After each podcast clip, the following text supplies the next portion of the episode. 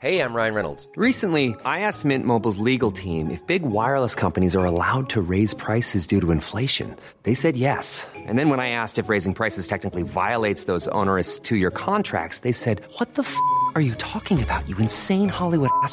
So to recap, we're cutting the price of Mint Unlimited from $30 a month to just $15 a month. Give it a try at mintmobile.com slash switch. $45 up front for three months plus taxes and fees. Promo for new customers for limited time. Unlimited more than 40 gigabytes per month. Slows. Full terms at mintmobile.com. Il est 21h et c'est un plaisir de vous retrouver ce soir pour Soir Info Week-end avec euh, Benjamin Morel ce soir. Cher Benjamin, bonsoir. Maxime Thibault. Bonsoir Elliot. Le retour. Le retour. Après quelques jours de repos. Exactement. Et le tout nouveau plateau. Magnifique plateau en plus. Ah bah évidemment. On à a les moyens. C'est parfait. C'est parfait. Euh, merci Gilles Martin Chauffier. Vous êtes rédacteur en chef euh, de Paris Match et euh, vous venez euh, aujourd'hui parce qu'il y a un, Un événement important. un événement important, je crois. hein. D'ailleurs, vous titrez, et c'est marrant, moi je dis tout aux téléspectateurs, vous titrez euh, Elisabeth II, la fin d'un monde. Mais quand on voit euh, tout l'engouement qu'il y a autour euh, de la disparition, et c'est à juste titre, Oui. ou non d'ailleurs, euh, autour de la reine Elisabeth, on aurait même pu écrire la fin du monde. Ah oui, c'est absolument spectaculaire. Quand on voit les chaînes françaises, mais les chaînes, c'est partout pareil dans toute l'Europe, le, le mouvement de passion de sympathie qui se déroule, qui se déroule autour d'elle est absolument considérable. Mais quand on a fait, nous, la, la fin d'un monde, c'est qu'en fait, on voulait dire que ce qui est extraordinaire avec Elisabeth II, c'est qu'elle commence, elle apparaît en 1930, c'est-à-dire c'est encore euh, le monde ancien. Elle elle les téléscripteurs, les téléphones, c'est déjà moderne. Et elle meurt à l'époque d'Instagram. Et en même temps, elle meurt la même semaine que Gorbatchev. C'est-à-dire que les deux personnes qui ont été finalement deux personnes centrales du XXe siècle disparaissent la même semaine. Et qui ont enjambé Et donc c'est tout un monde qui part avec elle. Bien évidemment. Et vous savez que c'est la première chef d'État avoir euh, envoyé un mail. Ah oui Je l'ai appris cette semaine. Alexandre Devecchio, merci d'être avec nous. Bonsoir. Bonsoir, rédacteur en chef Le Figaro. On va faire un point sur l'information dans un instant. On vous montrera l'image peut-être la plus forte euh, outre-Manche et, et cette famille qui a été euh, réunie, les deux frères qui pourtant euh, ont, ont parlé de tension, euh, eh bien ont, ont quitté le château de Windsor pour aller saluer les, les milliers euh, d'Anglais et Anglaises qui étaient présentes donc euh, devant le, le château de Windsor. Euh, on sera avec notre envoyé spécial euh, Vincent Qui est euh, au contact d'Anglaises ce soir. Vincent Fahandège, merci. On vous retrouve dans un instant, Vincent, mais avant, on fait un point sur l'information comme chaque soir.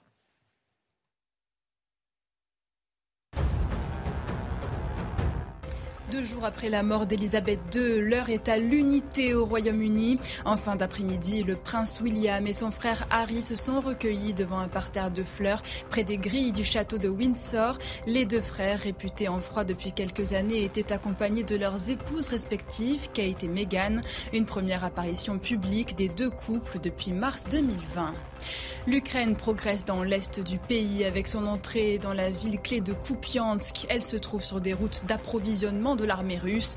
De son côté, Moscou a annoncé retirer des troupes de cette zone pour renforcer la région séparatiste pro-russe de Donetsk.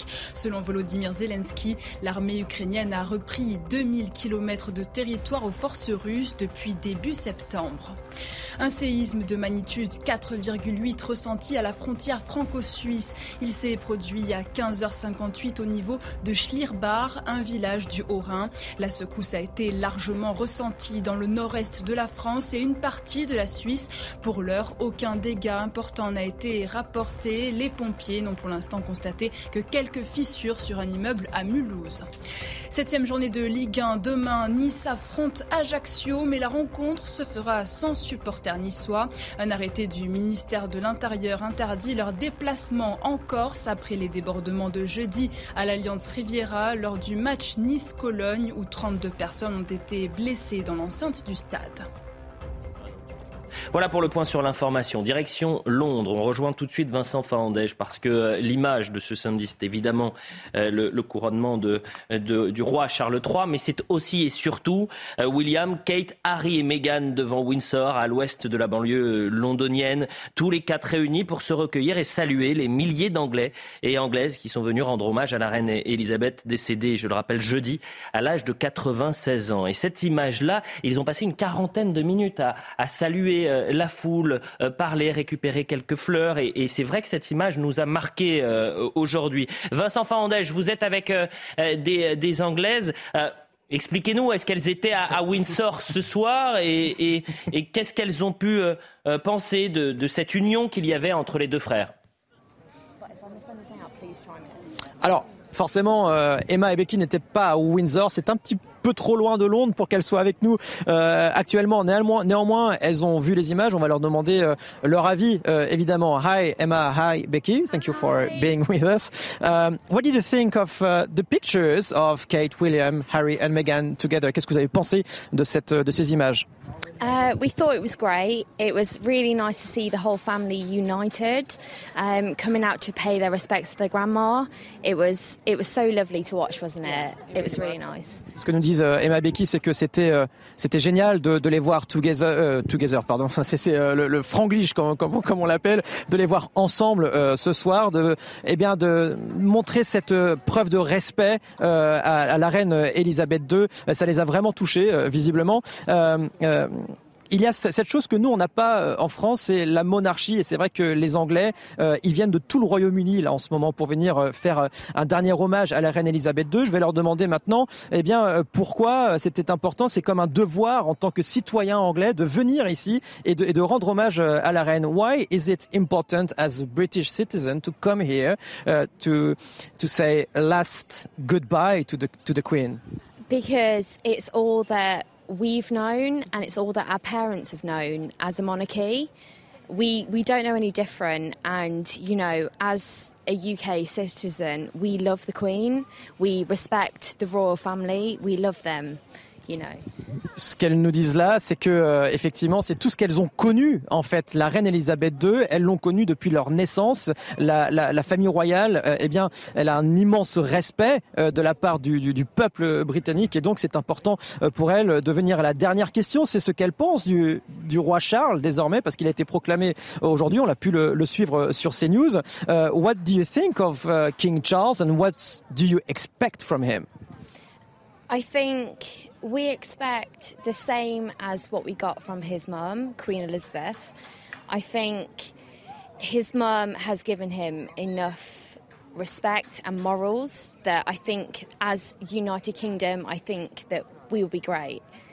Euh, elle pense qu'il va être un très bon roi, euh, nous disent-elles, et que euh, elles espèrent surtout aussi eh bien qu'il fasse euh, la même chose, qu'il soit dans la même lignée que sa que, que, la reine Elisabeth II, et donc c'est pour ça qu'il sera qu'il sera un, un, bon roi. Thank you very much for having been with us tonight.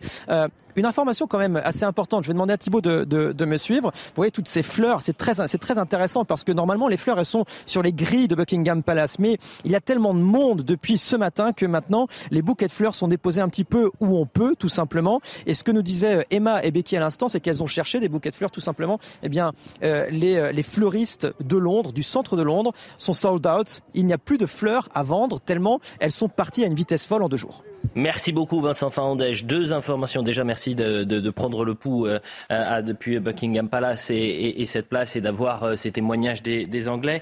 Euh, je vous informe que euh, Benjamin Morel pense la même chose que moi. Il y a un peu de Nelson Montfort en, en vous lorsque vous faites la traduction. Euh, et, et, une dernière chose, Vincent, sold out, on peut dire aussi rupture de stock. Mais j'imagine que c'est un peu compliqué aujourd'hui. Non, mais bien sûr, bien sûr, ça fait 24 heures que vous êtes à Londres. Désormais, vous êtes presque british. C'est bien ça. Almost. Bah, voilà, voilà, c'est le style, le style britannique. Il faut, euh, il faut l'adopter. Et c'est aussi, il faut pas l'oublier, c'est une période de deuil. On voit beaucoup de Britanniques qui sont en costume, avec la cravate, avec le costume également. C'est un, une, période très importante pour eux. Évidemment, et c'est une, c'est un, une page de notre histoire qui est en train de, de s'écrire sur les, les, dix prochains jours, jusqu'à, jusqu'au au funérailles le 19 septembre prochain. Je me tourne vers vous, Gilles Martin Chauffier. Je rappelle que vous êtes rédacteur en chef Paris Match. Euh, ces images, elles vous impressionnent lorsque vous voyez ces milliers euh, euh, d'Anglais, qu'ils soient à Buckingham Palace, donc au plein cœur de, la capitale londonienne, ou encore devant le château de Windsor. Et là, on est un peu plus loin. Et c'est des Anglais, Anglaises qui ont fait des centaines de kilomètres parfois pour aller euh, rendre hommage à la famille royale. Ce qui est certain, ils ont rendu hommage essentiellement à la reine Elisabeth II. Et c'est certain qu'elle a quelque chose de magique, cette reine, parce qu'en fait, dans le monde entier, il y a des chefs d'État, et elle, elle est on ne l'aime pas tellement pour ce qu'elle est, parce qu'en fait, aujourd'hui, on dit, quand elle meurt, on dit, elle était, on lui trouve que des qualités, mais en fait, c'était une femme assez froide, très réservée, très sur son quant à soi. Mais c'est pour ça que les gens l'aimaient. Parce qu'en réalité, elle n'avait pas les ridicules des autres. Elle n'était pas familière, elle n'était pas racoleuse. Mm. Et elle a, été, elle a incarné l'Angleterre pendant un temps fou, Mhm. en apportant dans un, dans un monde où tout se déconstruit, où on n'arrête pas de, se, de mettre le passé à la poubelle. Elle, elle disait ce que disait Victor Hugo. Disait, Victor Hugo disait la, la porte du futur s'ouvre avec les clés du passé.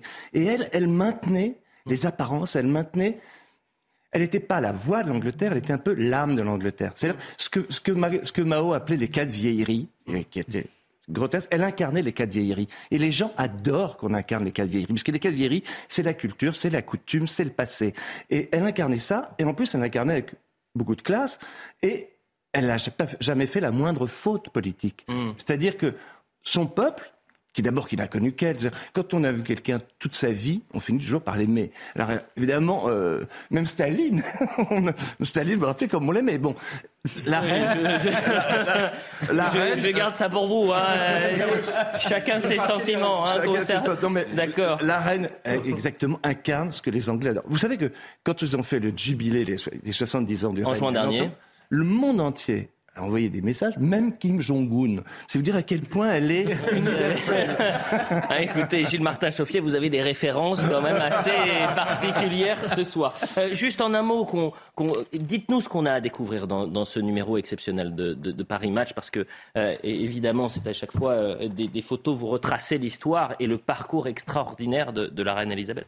L'avantage de ce genre de numéro, là, on a fait 80 pages sur la reine, dans lequel on passe en revue tout. C'est-à-dire que quand on dit la fin d'un monde, on- nous, on va au début du monde. C'est-à-dire, on la voit enfant, on la voit pendant la guerre, on voit les rapports avec son père, Mm. on, on voit comment, comment elle a régné, les rapports avec Peut-être qu'on commente les images qu'on diffuse à Ah oui. l'antenne. Ça, c'est l'arc-en-ciel. Ça, c'est formidable. C'est-à-dire que la reine, qu'on surnommait parfois la reine arc-en-ciel, euh, le jour de, de- de sa disparition, quelques minutes après l'annonce, euh, il y a une averse qui tombe sur Londres, un peu Incroyable. comme d'habitude. Euh, mais sauf que là, cette fois-ci, il y a un double arc-en-ciel Oui. qui traverse le Et au moment où on met en berne les couleurs, le ciel, lui, lève les couleurs. C'est assez drôle. Donc c'est typiquement le genre de photo à match dont on se dit c'est pas possible. La providence, la providence veillait sur Elisabeth II parce que ça, que ça arrive, c'est pas. Autre image, peut-être qu'on peut euh, commenter euh, ensemble avec vous, euh, Gilles Martin Chauffier, et qu'on puisse changer de, photo, qu'on peut que de redécouvrir. Ah, il y a un petit problème technique, on essaiera de, de, les revoir un peu plus tard. Donc vous essayez. M'expliquiez en tous les cas que dans ce numéro, dans ces 80 pages, on va redécouvrir. Ah, voilà, ça fonctionne. Racontez-nous. La reine a toujours a eu euh, beaucoup de photographes, en particulier Cécile Beaton, les plus grands photographes du, du royaume, ont, ont travaillé sur elle. C'est une photo particulièrement amusante parce qu'elle était à Balmoral. Balmoral, c'est l'endroit. On dit que c'est le château qu'elle préférait, c'est son château qui était à- en Écosse. C'est là qu'elle a choisi de mourir. Et je pense que d'ailleurs, on ne pense pas assez la, le- les dimensions politiques du raisonnement d'Elisabeth. Elle ne meurt pas par hasard à Balmoral. C'est-à-dire, ce qui va, il va y avoir des tas de crises, on en parlera peut-être tout à l'heure. Le, roi Charles III va avoir des crises à régler. En particulier, depuis le Brexit, il y a une crise qui, apparaît grosse comme une évidence, c'est que l'Écosse a envie de partir. Et on, le dit moins, mais le Sinn Féin, qui est le parti indépendant, a aussi gagné en Irlande du Nord. C'est-à-dire qu'il va y avoir des véritables crises. Et donc, qu'elle meurt à Balmoral, ça permet à la famille royale de, faire que les premières grandes cérémonies vont avoir lieu à Édimbourg. Toute la famille va arriver, ils vont tous sortir leur kilt.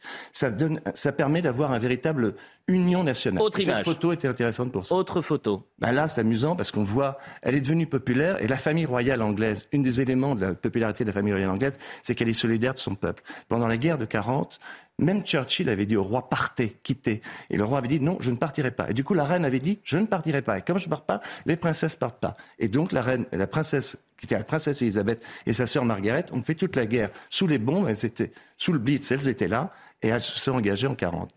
Ça, C'est la dernière. Ça, c'est la photo merveilleuse qui est dans la- le jour du, du couronnement. C'est votre préféré, Ma dites-le. préférée, je voulais qu'elle soit en couverture. Et c'est une photo, de- Cécile. Et Gilles Martin Chauffier qui règle ses comptes. Je voulais qu'elle soit en couverture.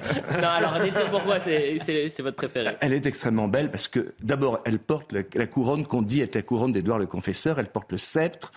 Euh, Derrière, c'est une tapisserie en fait. On croit qu'elle est derrière, que, on croit que c'est les, les vitraux de Westminster. En fait, c'est une tapisserie et c'est dans la salle du couronnement euh, de, de Buckingham Palace. Et je la trouve particulièrement belle. Et moi, j'avais envie qu'elle soit jeune. Donc, on a choisi en fait la, photo de l'Angleterre, que, la femme que l'Angleterre adore. Paris Match, la fin d'un monde, 1926-2022, 96 ans et 70 ans de règne pour Elisabeth II, à, découvrir dans les kiosques à partir de lundi hein, sur euh, l'ensemble du territoire. et Paris, aujourd'hui même, oui. Mais vous savez que toute la France nous regarde, donc oui, je pense aussi non, mais même en euh, province, je crois qu'il arrive déjà en ce moment. Ah, déjà Eh bien, écoutez, voilà. Et c'est un plaisir de vous avoir euh, ce soir parce qu'on a évidemment beaucoup de choses à décrypter concernant euh, la reine. Je vous propose d'écouter le roi Charles III. Alors, vous allez me dire, mais c'était hier cette déclaration, sauf que je trouve qu'elle fait écho et elle répond en quelque sorte aux images qu'on a pu voir, à savoir William, Kate, Harry et Meghan ensemble devant Windsor, à l'ouest, je le disais, de la banlieue londonienne,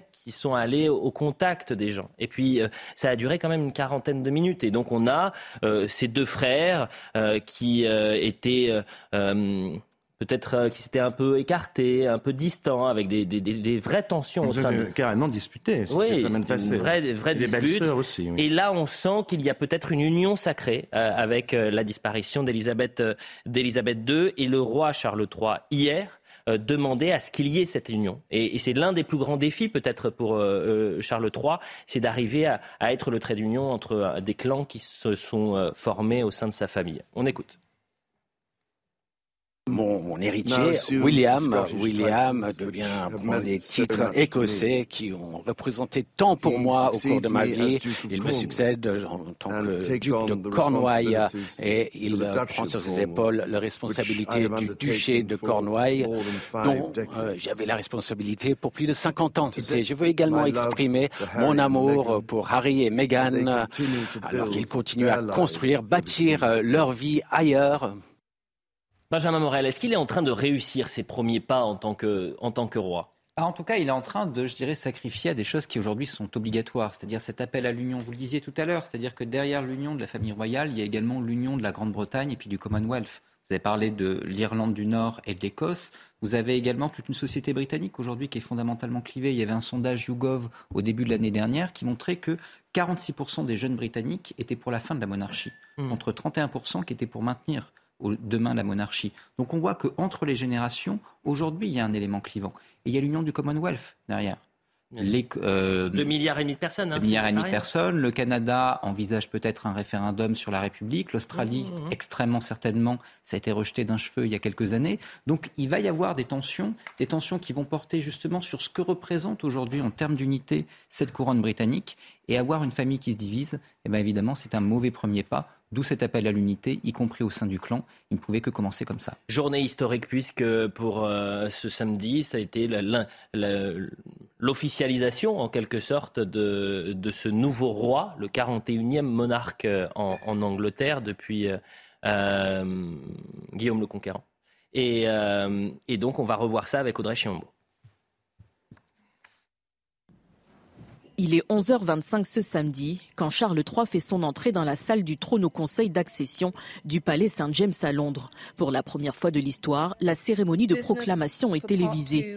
Aux côtés de la reine consort Camilla et du prince William, il s'est dit conscient des responsabilités dont il hérite. Je vais tenter de suivre l'exemple tellement inspirant qui m'a été donné par ma mère Dix minutes plus tard, Charles III prête le serment lié au maintien de la sécurité de l'Église en Écosse. Je fais le serment que je vais invariablement maintenir et préserver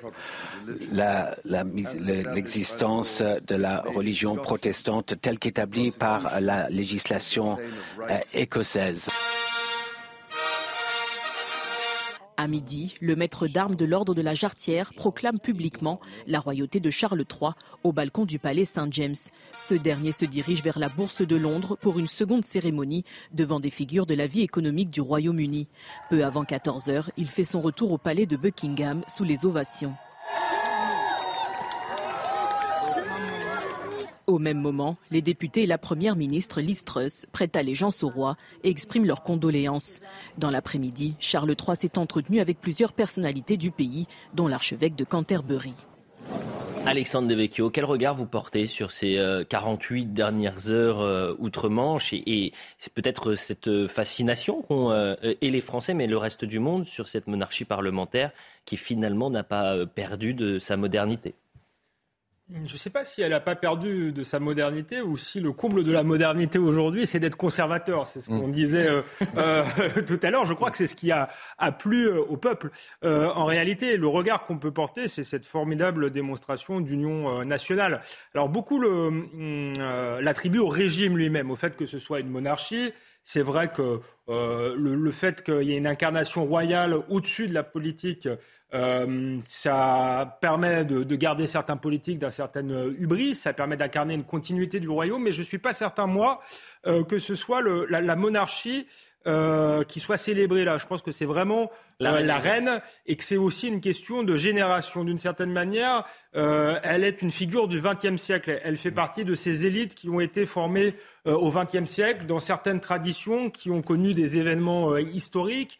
la Seconde Guerre mondiale, elle est arrivée peu après dans des circonstances euh, euh, dramatiques. Donc tout le défi euh, pour les successeurs, c'est effectivement d'être à la hauteur voilà, de cette, de cette incarnation-là. ce n'est pas certain, même si Charles a eu du temps, je dirais, pour, pour apprendre. Mais je, je, pense que c'est, elle était tissée dans une, dans une étoffe qui n'est pas celle des hommes politiques d'aujourd'hui, tout simplement parce qu'elle a traversé l'histoire, elle a été façonnée par l'histoire. Maxime Thiebaud, c'est peut-être elle n'a pas perdu dans sa modernité, mais surtout elle n'a pas pris une ride cette euh, monarchie euh, parlementaire. Ça, vous êtes envieux de, de ce qu'il se passe un peu? Un petit peu. un petit peu, mais parce qu'elle ne peut pas être soumise au vieillissement. Elle transcende le temporel, la monarchie britannique, comme toute monarchie normalement. C'est-à-dire qu'elle se place au-dessus de la vie politique pour pouvoir garantir l'unité de l'État, l'unité de la nation et pouvoir le guider dans le long terme. Et c'est c'est vraiment ce qu'on retrouve chez la reine Elisabeth, c'est-à-dire qu'il y a une destinée mystique. Elle n'était pas destinée à devenir reine d'Angleterre. Elle l'est devenue par une succession quand même particulière, l'abdication d'un roi et l'arrivée de son frère. Et comme le soulève très bien euh, votre, votre, euh, votre reportage photo, elle a même un départ mystique. C'est-à-dire qu'au moment où elle est décédée, on voit un. On va peut-être le trouver fou à dire ça, on trouve un arc-en-ciel. Donc, c'est-à-dire que toute son histoire est autour de cette question-là. Et c'est ça qui a beaucoup interpellé aussi bien euh, en France qu'en Angleterre, c'est cette capacité qu'a eu la reine dans une mondialisation qui a été terrible pour l'Angleterre, comme pour en réalité l'ensemble de l'Europe. Parce que ce qu'il faut voir, c'est que depuis sa naissance jusqu'à aujourd'hui, l'Europe s'est complètement effondré à l'international comme puissance mondiale. Aujourd'hui, on a des nouveaux pays, la Chine, l'Inde, qui sont devenus des puissances internationales. On a eu des crises politiques sans précédent, on a eu la chute du mur, on a eu... Enfin, et, et elle, cette, cette femme qui n'était pas destinée à devenir reine d'Angleterre, elle est parvenue à maintenir un cap et à maintenir le Commonwealth. C'est quelque chose d'assez, grand. Il y a une chose qui est très habile de, chez la reine, et on va voir si son fils est capable d'emprunter de, ses, traces, c'est qu'elle n'intervenait pas. Et donc, elle a été, euh, d'une certaine manière, elle était au-dessus des partis. Et étant au-dessus des partis, elle, était, elle désamorçait la critique. Et dans, une société européenne où il y a une, rage, une colère qui s'exprime partout, on ne pouvait pas s'attaquer à la reine parce qu'elle était très prudente. C'est là où le roi Charles va avoir à montrer, à faire ses preuves. Parce que lui, il intervient. on sait déjà qu'il avait envoyé souvent des lettres, en particulier à Tony Blair, pour lui dire sur tel ou tel point, j'aimerais avoir des détails. Je ne comprends pas très bien ce que vous faites sur l'architecture. Il, déteste l'architecture moderne. Il est très culotté. Il est allé quand, la, la, National Gallery a ouvert une aile moderne. Il y a eu une grande inauguration. Il avait le gratin de Londres était là. Il dit oui, eh ben, c'est un peu comme, euh, je sais pas, de découvrir une verrue sur le nez de mon meilleur ami. Alors les gens. et, après, après, il a dit d'ailleurs, je trouve l'architecture à Londres épouvantable. J'aime tellement mieux Paris. Regardez comme il respecte les berges. il, faut qu'il y retourne à Paris. Euh, c'était avant ou après Anne Hidalgo Dites-moi. Euh, Toute la ville est catastrophique, mais enfin, effectivement, l'architecture le long des berges est respectée pour l'instant. Pour l'instant. non, non. Et en plus, ce qui est assez drôle, et là aussi, pour nous, c'est extraordinaire d'avoir un chef d'État qui se permet de dire je vais veiller à ce qu'on respecte euh, le, parfaite religion, la, religion, la vraie religion, la religion juste, la religion protestante. Mm. Vous imaginez l'Angleterre, c'est un pays qui est aussi euh, démographiquement multiethnique que la France. C'est des choses qu'on ne pourrait pas dire en France. Donc, et comme il l'a dit, pour l'instant ça va très bien, puisqu'en fait, il répète un discours qui est le discours historique. Mais euh, ça va poser des problèmes. Qu'attendent les Britanniques de Charles III On en parle juste après la publicité. À tout de suite sur CNews. Soir Info, week-end, 21h30 avec Alexandre Devecchio, Benjamin Morel, Maxime Thibault et Gilles Martin Chauffier, rédacteur en chef euh, Paris Match. On a Paris Match sur le plateau, on a Le Figaro sur le plateau, on a un maître de conférence en droit public sur le plateau et un avocat. Bah, tout va bien. C'est-à-dire qu'on peut avoir tous les problèmes du monde, on peut les décrypter, les décoder. Et on va parler euh, peut-être euh, d'une problématique qu'on n'osait pas euh, traiter il y a quelques mois, à savoir le déclassement français. C'était un mot tabou, le déclassement. Même un candidat à la présidentielle en décembre dernier parlait du grand déclassement. Il avait fait scandale. Eh bien, un ancien président de la République a utilisé non pas l'expression grand déclassement, mais il a parlé du déclassement français, du déclin français. Et donc, on va parler de tout ça juste après le point sur l'information.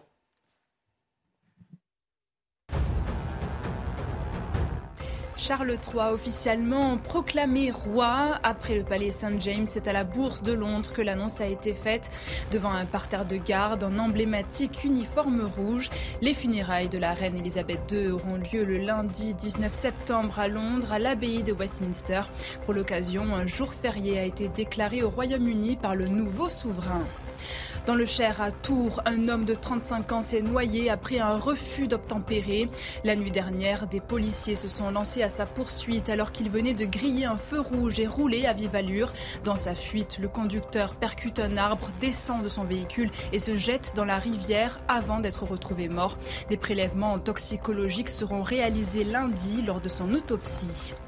Des négociations sont en cours pour sauver l'accord de 2015 sur le nucléaire, mais Londres, Berlin et Paris ont de sérieux doutes quant à l'engagement de Téhéran. Selon eux, la position de l'Iran n'est pas conforme à ses obligations juridiquement contraignantes et compromet les perspectives de rétablissement de l'accord, une déclaration européenne que Téhéran juge non constructive.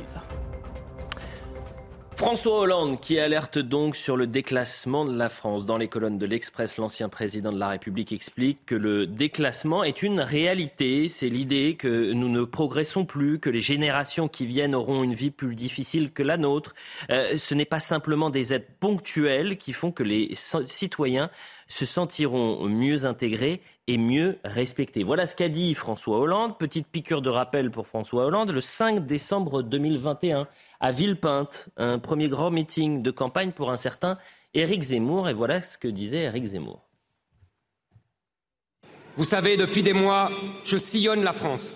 Je rencontre des Français. Deux craintes les hantent. Celle du grand déclassement avec l'appauvrissement des Français le déclin de notre puissance et l'effondrement de notre école, et celle du grand remplacement avec l'islamisation de la France, l'immigration de masse et l'insécurité permanente. Vous avez remarqué que François Hollande ne parle pas de grand remplacement. Mais en revanche, il parle du déclassement. Il a à peu près, peu ou prou, la même analyse qu'Éric Zemmour. Sauf qu'il y a six mois, ça faisait scandale. Oui, c'est le, deux poids, deux mesures. De toute manière, euh, dès que c'est Éric Zemmour ou Marine Le Pen qui dit quelque chose, euh, euh, on, leur colle tout de suite euh, une étiquette. C'est le problème du, débat français. Mais pour François Hollande, ça montre qu'il est un excellent commentateur. C'est pas une surprise, mais un meilleur commentateur et observateur que politique. J'étais très frappé, même quand il était à l'Élysée. Il faisait des, interviews pour expliquer la situation de la France, mais sans jamais proposer de solution. Du reste, il a sans doute euh, aggravé le déclin de la France. Ça date pas d'hier. Éric Zemmour l'a dit, mais par exemple, quelqu'un comme Nicolas Bavrez avant avait écrit un best-seller qui s'appelait La France qui tombe et qui parlait euh, de déclin français. et je crois que François Hollande a aggravé ce, déclin, sans doute en on ne réussissant pas à, relever les défis économiques et sociaux. Euh, mais aussi, justement, on parlait tout à l'heure de la reine, mais dans un déficit d'incarnation. Parce que je crois que, hormis les difficultés sociales, les difficultés économiques, parfois les peuples se raccrochent euh, à des chefs d'État qui sont capables d'incarner d'avoir une certaine transcendance justement. Et pour le coup, lui, il ne savait pas du tout s'inscrire dans l'histoire. Donc ensuite, le, diagnostic est hélas juste. Maintenant, ce qu'on attend des politiques, encore une fois, que ce soit François Hollande ou que ce soit Emmanuel Macron, c'est de proposer une alternative et de, proposer des solutions pour relever la France. Jordan Bardella, c'était ce samedi. François Hollande, il est en quelque sorte responsable de ce euh, déclassement euh, français et c'est pour ça qu'il ne s'est pas représenté. Voilà ce que dit euh, Jordan Bardella. Écoutez. Je pense que M. Hollande a contribué en très grande partie au déclassement de la France et que c'est l'une des raisons pour lesquelles il n'a pas pu se présenter à la dernière élection présidentielle. Quelle analyse vous faites? Est-ce que euh, là aussi vous partagez le constat euh, d'Alexandre de, Devecchio, c'est de dire c'est un excellent commentateur François Hollande, mais euh, c'est aussi sa faute, sa responsabilité si la France est en déclin. Non, mais c'est le meurtrier qui revient sur la scène de crime. c'est quand même le responsable du déclassement de la France, avec l'un des seul, pas tout seul. oui. oui, mais excusez-moi, qui a fermé le, en grande partie le nucléaire français pour satisfaire aux écolos et qui aujourd'hui nous met dans une dépendance énergétique qui va nous conduire à des zones de délestage? C'est quand même François Hollande. Alors, il avait un secrétaire général de l'Élysée adjoint qui était très bon, qui s'appelait Emmanuel Macron, mais c'est quand même ce couple-là qui a fortement contribué au déclassement de la France. Donc ça me fait doucement sourire de le voir faire des commentaires sur les choses qu'il a produites. Parce que la réalité, elle est là. Si la France aujourd'hui n'est plus une puissance internationale, qu'on a une désindustrialisation de masse, que notamment Alstom, qui nous permettait de construire du nucléaire français, a été vendu à General Electric, c'est à cause de François Hollande.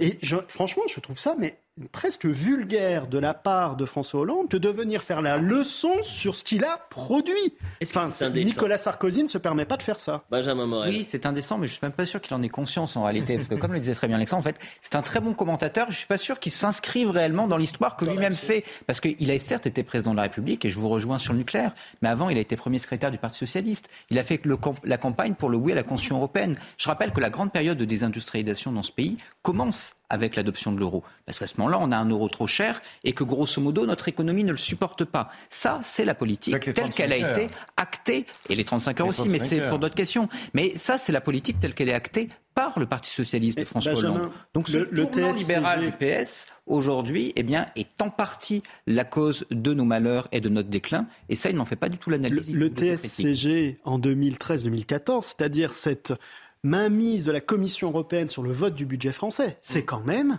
c'est quand même François Hollande. C'est-à-dire que pendant qu'il y avait les manifestations pour le mariage pour tous, François Hollande dépeçait la France de sa souveraineté monétaire et budgétaire. Alors qu'il s'engage à ne pas le faire. Tout à fait. Il s'engage à aller à Berlin. Pour Alors, dans l'entretien accordé à l'Express, il y a une petite infographie euh, où euh, on nous explique que François Hollande a été meilleur gestionnaire que Nicolas Sarkozy et que euh, Emmanuel Macron entre 2017 et 2021. On s'arrête à 2017 2021 C'est-à-dire que l'évolution de la dette, euh, plus 10% sous François Hollande, plus 25 sous Nicolas Sarkozy et 17 sous Emmanuel Macron. Mais il faut recontextualiser. il y a crise économique en 2008, et crise sanitaire en 2020. C'est grosso modo le même logiciel politique. Ce que disait Benjamin Moral était très juste. Euh, euh, le fait qu'on se soit soumis au traité de Maastricht, qu'on ait adopté, enfin copié le le modèle allemand sans jamais défendre notre propre souveraineté, y compris sur le nucléaire. Euh, ça a été dit. Donc, euh, je crois que François Hollande est surtout assez euh, mauvais perdant. Il y a une forme aussi de, de rancœur par rapport à Emmanuel Macron. Il aimerait, prendre sa revanche. Mais ce que disait Benjamin Morel, et je crois juste et même plus, plus inquiétant, c'est-à-dire que c'est un homme politique, mais qui s'est jamais vécu comme un acteur de l'histoire. Il a théorisé finalement la dépossession du pouvoir puisqu'il a voté tous les traités euh, euh, européens, et il se dit, bah, les hommes politiques n'ont plus vraiment de, marge de manœuvre, ils sont là pour commenter. Quand je disais que ça me frappait, même pendant son mandat, je me souviens très bien d'une grande interview qu'il avait donnée à la revue Le Débat, et il disait exactement ça. Bah, aujourd'hui, euh, on n'a plus tellement de pouvoir, on peut redistribuer par-ci, par-là, mais c'est plus nous qui avons les manettes. Et donc la question, c'est quel homme politique va être capable de reprendre les manettes et reprendre le destin de la France. Gilles Martin Chauffier. Bah, il a surtout eu la grande faiblesse, qui est une faiblesse d'ailleurs partagée par tous les présidents successifs, de ne pas avoir le courage d'être impopulaire. Parce qu'en fait, très vite, il a augmenté massivement les impôts. Et Pierre Moscovici, qui était ministre des Finances, avait à l'époque parlé, le premier, dit il y a un ras-le-bol fiscal de la France. Et en fait, on sait quel est le problème de la France, c'est qu'il faut qu'elle fasse des économies. On dépense beaucoup trop d'argent. Alors, Nicolas Sarkozy, qu'il savait, n'a pas pu le faire parce que la crise de 2008 a fait qu'on a dû mettre des milliards sur la table pour que le, système ne s'effondre pas. Macron n'a pas pu le faire parce qu'il a eu les gilets jaunes depuis, le Covid, mais les cinq ans bien paisibles, tranquilles, où quelqu'un aurait vraiment pu agir et où il y avait les moyens économiques de, reprendre en main les finances, c'était François Hollande. Il l'a pas fait. Il a eu un régime, il a eu une petite présidence paisible, assoupie, endormie, et il a pris aucune des mesures. Alors évidemment, ensuite, il a été, la popularité, il, est, il, il sombrait sa popularité. Et puis il y a eu les attentats. Et là, comme toujours dans les dans les situations de crise, un État se ressoude et donc il est redevenu populaire. Et donc, raison de plus pour ne pas agir. Et donc, les cinq ans de François Hollande ont été perdus. D'ailleurs, il en est conscient lui-même puisqu'il n'a pas eu le courage de se représenter. Oui, c'était d'ailleurs le seul euh, président de la République sous la cinquième à ne pas euh, se, se et représenter. le résultat des cours, c'est qu'on a une école et un, hôpital surtout, dont la France elle-même est consternée. Un dernier mot avec vous, Maxime Thiebaud, et ensuite un autre thème. On continue de parler de la gauche, un ovni à gauche. Le tease, c'est une surprise. Le, déclassement, il est dû aussi à une chose très simple, c'est que quel homme politique aujourd'hui nous parle de la France dans 30 ans? Aucun. Oui, Éric Zemmour, mais ah bah plutôt, si, c'est Éric Zemmour justement qui alerte dans 30 ans sur euh, la situation de la France. Il nous alerte, mais positivement. Quelle idée, quelle image, quelle maison France on construit? Moi, c'est ce que j'ai trouvé regrettable dans cette campagne présidentielle, j'ai trouvé personne qui m'a parlé de la France dans 30-40 ans. Et c'est ça le drame aujourd'hui. C'est-à-dire que le grand déclassement, il vient parce qu'il n'y a plus de perspective au long terme. Dans quelle mesure demain la France va être en capacité de régler la crise migratoire qui va être terrible à cause du réchauffement climatique, ou plutôt du dérèglement climatique? Comment la France va arriver à s'inscrire à côté de grandes puissances internationales qui ont déjà réussi le tournant du XXIe siècle? Ces questions-là, Personne n'y répond. Et pourtant, elles sont fondamentales. Parce que quand on lit Jared Diamond sur la théorie de l'effondrement des civilisations et des États, quand on ne répond plus à ces questions fondamentales, qu'est-ce qu'on veut faire de notre pays dans les 50 prochaines années, c'est là où on disparaît. Mm. Et donc, c'est même pas une histoire de sentiment de déclassement. C'est qu'on est en plein dans notre déclassement. On le sent pertinemment. Là, on parlait de l'Angleterre. L'Angleterre l'a senti aussi. L'Angleterre continue de le sentir. Et Charles III, la vraie question qu'il va avoir à se poser, c'est dans quelle mesure l'Angleterre ne va pas finir son déclassement et finir par disparaître dans, comme un pays vieux de l'Europe occidentale qui disparaît petit à petit. Et la France ne répond pas à ça. Donc François Hollande, il pose une question qui est primordiale, mais la culpabilité qu'il a, elle est terrible dans tout cela. Avançons. Fabien Roussel, je le disais, qui enflamme donc la fête de l'UMA. C'est vraiment à se demander si Fabien Roussel est toujours de gauche et qui ne va pas nous annoncer que travailler plus pour gagner plus, ce sera son prochain euh, slogan pour 2027. J'explique aux téléspectateurs. Voilà ce qu'a dit Fabien Roussel hier. Les Français nous parlent d'assistanat en disant qu'ils travaillent et que les bénéficiaires des minima sociaux ne travaillent pas. La gauche doit défendre le travail, les salaires et ne pas être la gauche des allocations, des minima sociaux et des revenus de substitution. Je ne suis pas pour une France du RSA et du chômage. Alors c'est intéressant parce qu'on lui a posé la question ce matin, c'est quelle mouche vous a piqué euh, Écoutez sa réponse. Moi, la France pour laquelle je me bats, c'est une France du travail dans laquelle nous arrivons à éradiquer le chômage.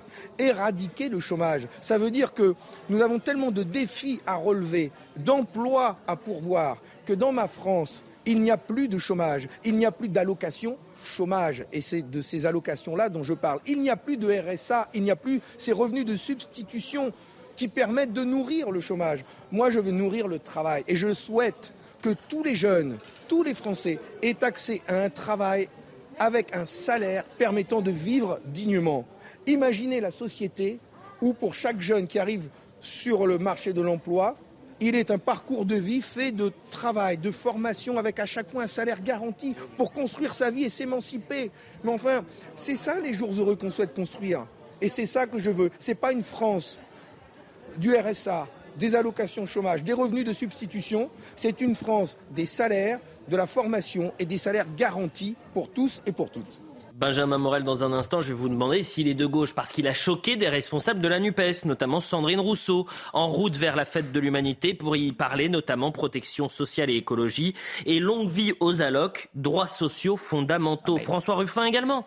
Opposer la France qui bosse à la France des, allocs, ce n'est pas le combat de la gauche. Ce ne sont pas mes mots. Les assistés sont là-haut, gavés de milliards par Macron. C'est notre travail politique quotidien que d'unir le bas contre le haut. Et à aucun moment, il dit qu'il ne va supprimer les allocations. Il dit simplement que, grosso modo, le but de la gauche, c'est de faire que demain, le travail soit également réparti pour tout le monde et qu'il paye. Il n'y a rien qui soit plus de gauche que ça. Lisez Robespierre et Saint-Just. C'est quoi le citoyen idéal pour Robespierre et Saint-Just des Mais références. On a L'idéal pour Robespierre et Saint-Just, c'est le citoyen qui travaille et qui défend la patrie. C'est pour ça d'ailleurs que l'une des mesures des Jacobins, c'est de répartir la terre parce que chacun doit avoir son lopin de terre et comme le citoyen antique doit pouvoir le défendre et en le défendant défendre la patrie. Lisez Marx. L'objectif de Marx, c'est pas euh, pas de dire le travail aliène. Oui, le travail est aliénant parce que dans le système capitaliste, il y a une aliénation par le travail. Mais le travail doit être maintenu et le travail doit émanciper. Le travail est au cœur de toute la pensée de gauche, que ce soit la gauche française historique jacobine ou que ce soit la gauche marxiste, le travail n'est jamais dépassé, il est au contraire au centre. Le fait que la gauche l'ait oublié explique beaucoup aussi pourquoi aujourd'hui elle perd des électeurs. Et on y vient. Et peut-être que euh, le décalage qu'il y a, c'est parce qu'il y a une partie de la gauche qui a complètement oublié ses, valeurs de travail. Oui, je suis absolument d'accord avec... Euh, Benjamin Moral, la, gauche a oublié ses racines depuis longtemps et c'est pour ça que l'électorat populaire est parti ailleurs. D'abord chez Nicolas Sarkozy qui récupère cette euh, valeur travail euh, en 2007. Vous vous souvenez du travailler plus pour gagner plus. Et ensuite euh, chez Marine Le Pen et on voit bien dans des mouvements comme les mouvements comme le mouvement des gilets jaunes au début et qui est un mouvement populaire, ce sont que des gens qui travaillent mais qui estiment qu'ils ne vivent pas assez dignement de leur travail et qui parfois se disent justement qu'ils ont des salaires peut-être pas assez élevés parce qu'ils euh, des gens qui ne travaillent pas.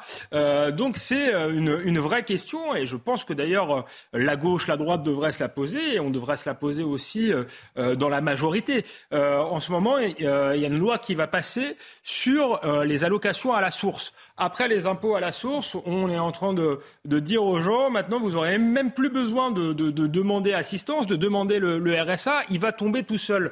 Ça part de bonnes intentions, mais philosophiquement, je trouve que ça dit euh, quelque chose et ça nous prépare peut-être une société où on a renoncé euh, au travail euh, après le confinement, justement, où on se dit bon, bah, il y a toute une partie des gens qui sont plus employables, notamment dans cette France périphérique où on a fermé les usines, où les usines ont été délocalisées c'est une vieillerie, les usines, eh bien, on va inventer un revenu universel. D'ailleurs, durant sa première campagne, au départ, euh, Macron n'était pas contre le revenu universel. Il a vu que c'était euh, impopulaire euh, et il s'en est éloigné. mais on a l'impression que philosophiquement, il y a une partie du monde politique qui se dit Bon, on va faire de la redistribution pour ceux qui, pour les perdants de la mondialisation. Or, c'est pas ce qu'ils veulent, les perdants de la mondialisation. C'est de la dignité, c'est de pouvoir servir la patrie par leur travail. Gilles Martin Chauffier. Euh, j'ai l'impression que, euh, que Fabien Roussel a besoin, défonce un peu des portes ouvertes. Il dit Je veux du travail pour tous. Tout le monde veut du travail pour tous. Il dit J'aime euh, des bons repas, la bonne viande, le bon vin. Tout le monde aime la bonne viande, le bon vin. Bah, demandez à Sandrine Rousseau. non, justement, justement, ce qui est intéressant, c'est vous êtes très viriliste. Là, non, ce qui est drôle, c'est drôle, c'est à quel point ça se passe mal. Tout le monde peut l'accepter, sauf la Nupes. On s'aperçoit que la Nupes, en fait, elle n'est d'accord sur rien. On savait déjà qu'elle n'était pas d'accord sur le nucléaire, parce que là, évidemment, il y a des gens qui sont tout à fait pour, des gens tout à fait contre. Sur l'Europe, ils sont pas du tout d'accord. C'est quand même des, des principes fondamentaux. Et on pensait qu'au moins sur le l'enjeu social, sur la, façon, l'aide aux plus démunis, ils étaient d'accord. Non, même là-dessus, ils sont pas d'accord. On se dit, mais au fond, Jean-Luc Mélenchon, qui arrête pas de nous dire qu'il a gagné les élections, mais il a un camp en, en dentelle ou en lambeau. Qu'est-ce que c'est que cette NUPES où ils ne sont d'accord sur rien? Dès que quelqu'un s'exprime, 25 personnes lui tombent dessus. Oui, mais la NUPES, c'est un peu comme l'herpès. Hein. Quand tout va ah. bien, ils apparaissent. Ah. Donc c'est un peu le problème. Mais Roussel, il pose une question très simple et qui est très, très importante. Il dénonce l'assistanat, en fait, qui est en train de se mettre en place et qui aliène l'ensemble des Français. C'est-à-dire qu'on on part du principe qu'on peut acheter les Français en leur versant de l'argent et en achetant leur silence avec un petit peu de Netflix. Et c'est une question qu'il soulève pertinemment et qu'on attendait à gauche et qu'on ne voyait pas. Mais on l'a vu pendant la campagne présidentielle, ce monsieur Roussel apparaître comme quelqu'un qui revenait aux fondamentaux du communisme, aux fondamentaux du Conseil national de la résistance, cette gauche qui avait les pieds dans le réel et qui avait des idées pour essayer de pouvoir contribuer à améliorer la société dans laquelle on vit. Donc, je suis plutôt satisfait de voir M. Roussel continuer à tenir ce discours-là, et je suis plutôt satisfait aussi de voir la NUPES continuer de s'enfoncer dans son dogmatisme et dans son wokisme, à s'occuper plutôt des questions sociétales qui désintéressent les Français, et finalement, petit à petit, à perdre des voix pour nous éviter une éventuelle victoire qui viendrait à être un drame pour la France. On va surtout se percevoir que dans trois jours, Fabien Roussel revient sur ces déclarations qui ont été quand même ambiguës, mal comprises, et en plus approuvées, par, le gouvernement. Donc il va dire, j'ai pas voulu dire ça. Il ne fait pas tant ça. Sur la viande, il avait assumé. Écoutez, moi, ce que je vous propose, c'est qu'on parte un tout petit peu plus tôt euh, pour la, la publicité et ensuite, on, va revenir. On va parler de sécurité dans un instant. Vous allez entendre le, témoignage saisissant d'un policier qui était intervenu en 2019. il est appelé avec sa brigade parce qu'il y a des violences conjugales et une femme est poignardée par son mari. Et il va être contraint, forcé d'utiliser son arme. Et en tirant, il va tuer l'assaillant qui fonce sur lui avec un couteau de 30 cm. 2019. 2022 aujourd'hui, c'est comme si c'était hier. C'est-à-dire qu'il a subi une double peine, c'est-à-dire la peine d'ôter la vie euh, d'une personne et puis euh, la difficulté aussi judiciaire, c'est-à-dire qu'il y a toute euh, une sorte de machine judiciaire qui se met en route et qu'il a très mal vécu. On sera en direct avec Amaury Bucco, qui est journaliste au service police-justice de CNews, qui euh, s'est entretenu avec lui et qui a accordé euh, justement cet entretien exclusif. Donc on verra ça à 22h et puis on, reparlera aussi de l'excuse de minorité parce que Jordan Bardella euh, soutient David Lisnard lorsque des faits sont extrêmement graves. Il est favorable pour lever l'excuse de minorité, c'est-à-dire que pour les moins de 15 ans, vous divisez par deux la peine. C'est-à-dire que vous n'avez pas la même peine pour un adulte que pour un, un mineur de moins de 15 ans. 18 ans, moins de 18 ans. Non, c'est 15. C'est 15 l'excuse de minorité. On parie C'est 16-18 où elle peut, elle peut être soulevée entre 16 et 18. Exactement. 16-18 ans. Et donc 15 ans, ce qui s'est passé à Cannes, vu que les agresseurs ont entre ah, oui, pour 14 ans. en dessous de 16 ans. Exactement. D'accord, ok, ok. Euh, la publicité, on revient dans un instant, et puis on, on continue Soir Info Week-end.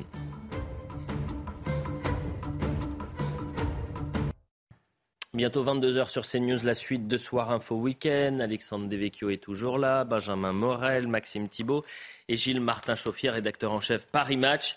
Elisabeth II, la fin d'un monde et non la fin du monde. Vous nous avez expliqué pourquoi tout à l'heure. Et on, en reparlera euh, avant 22h30. Euh, euh, on parlera beaucoup de Charles III. On va essayer de comprendre quels seront les, défis pour le néo-roi Charles III. Euh, qui euh, accède au trône à l'âge de, 73 ans. C'est d'ailleurs le plus vieux monarque hein, euh, de, l'histoire. Le plus long étudiant aussi. Le plus long étudiant?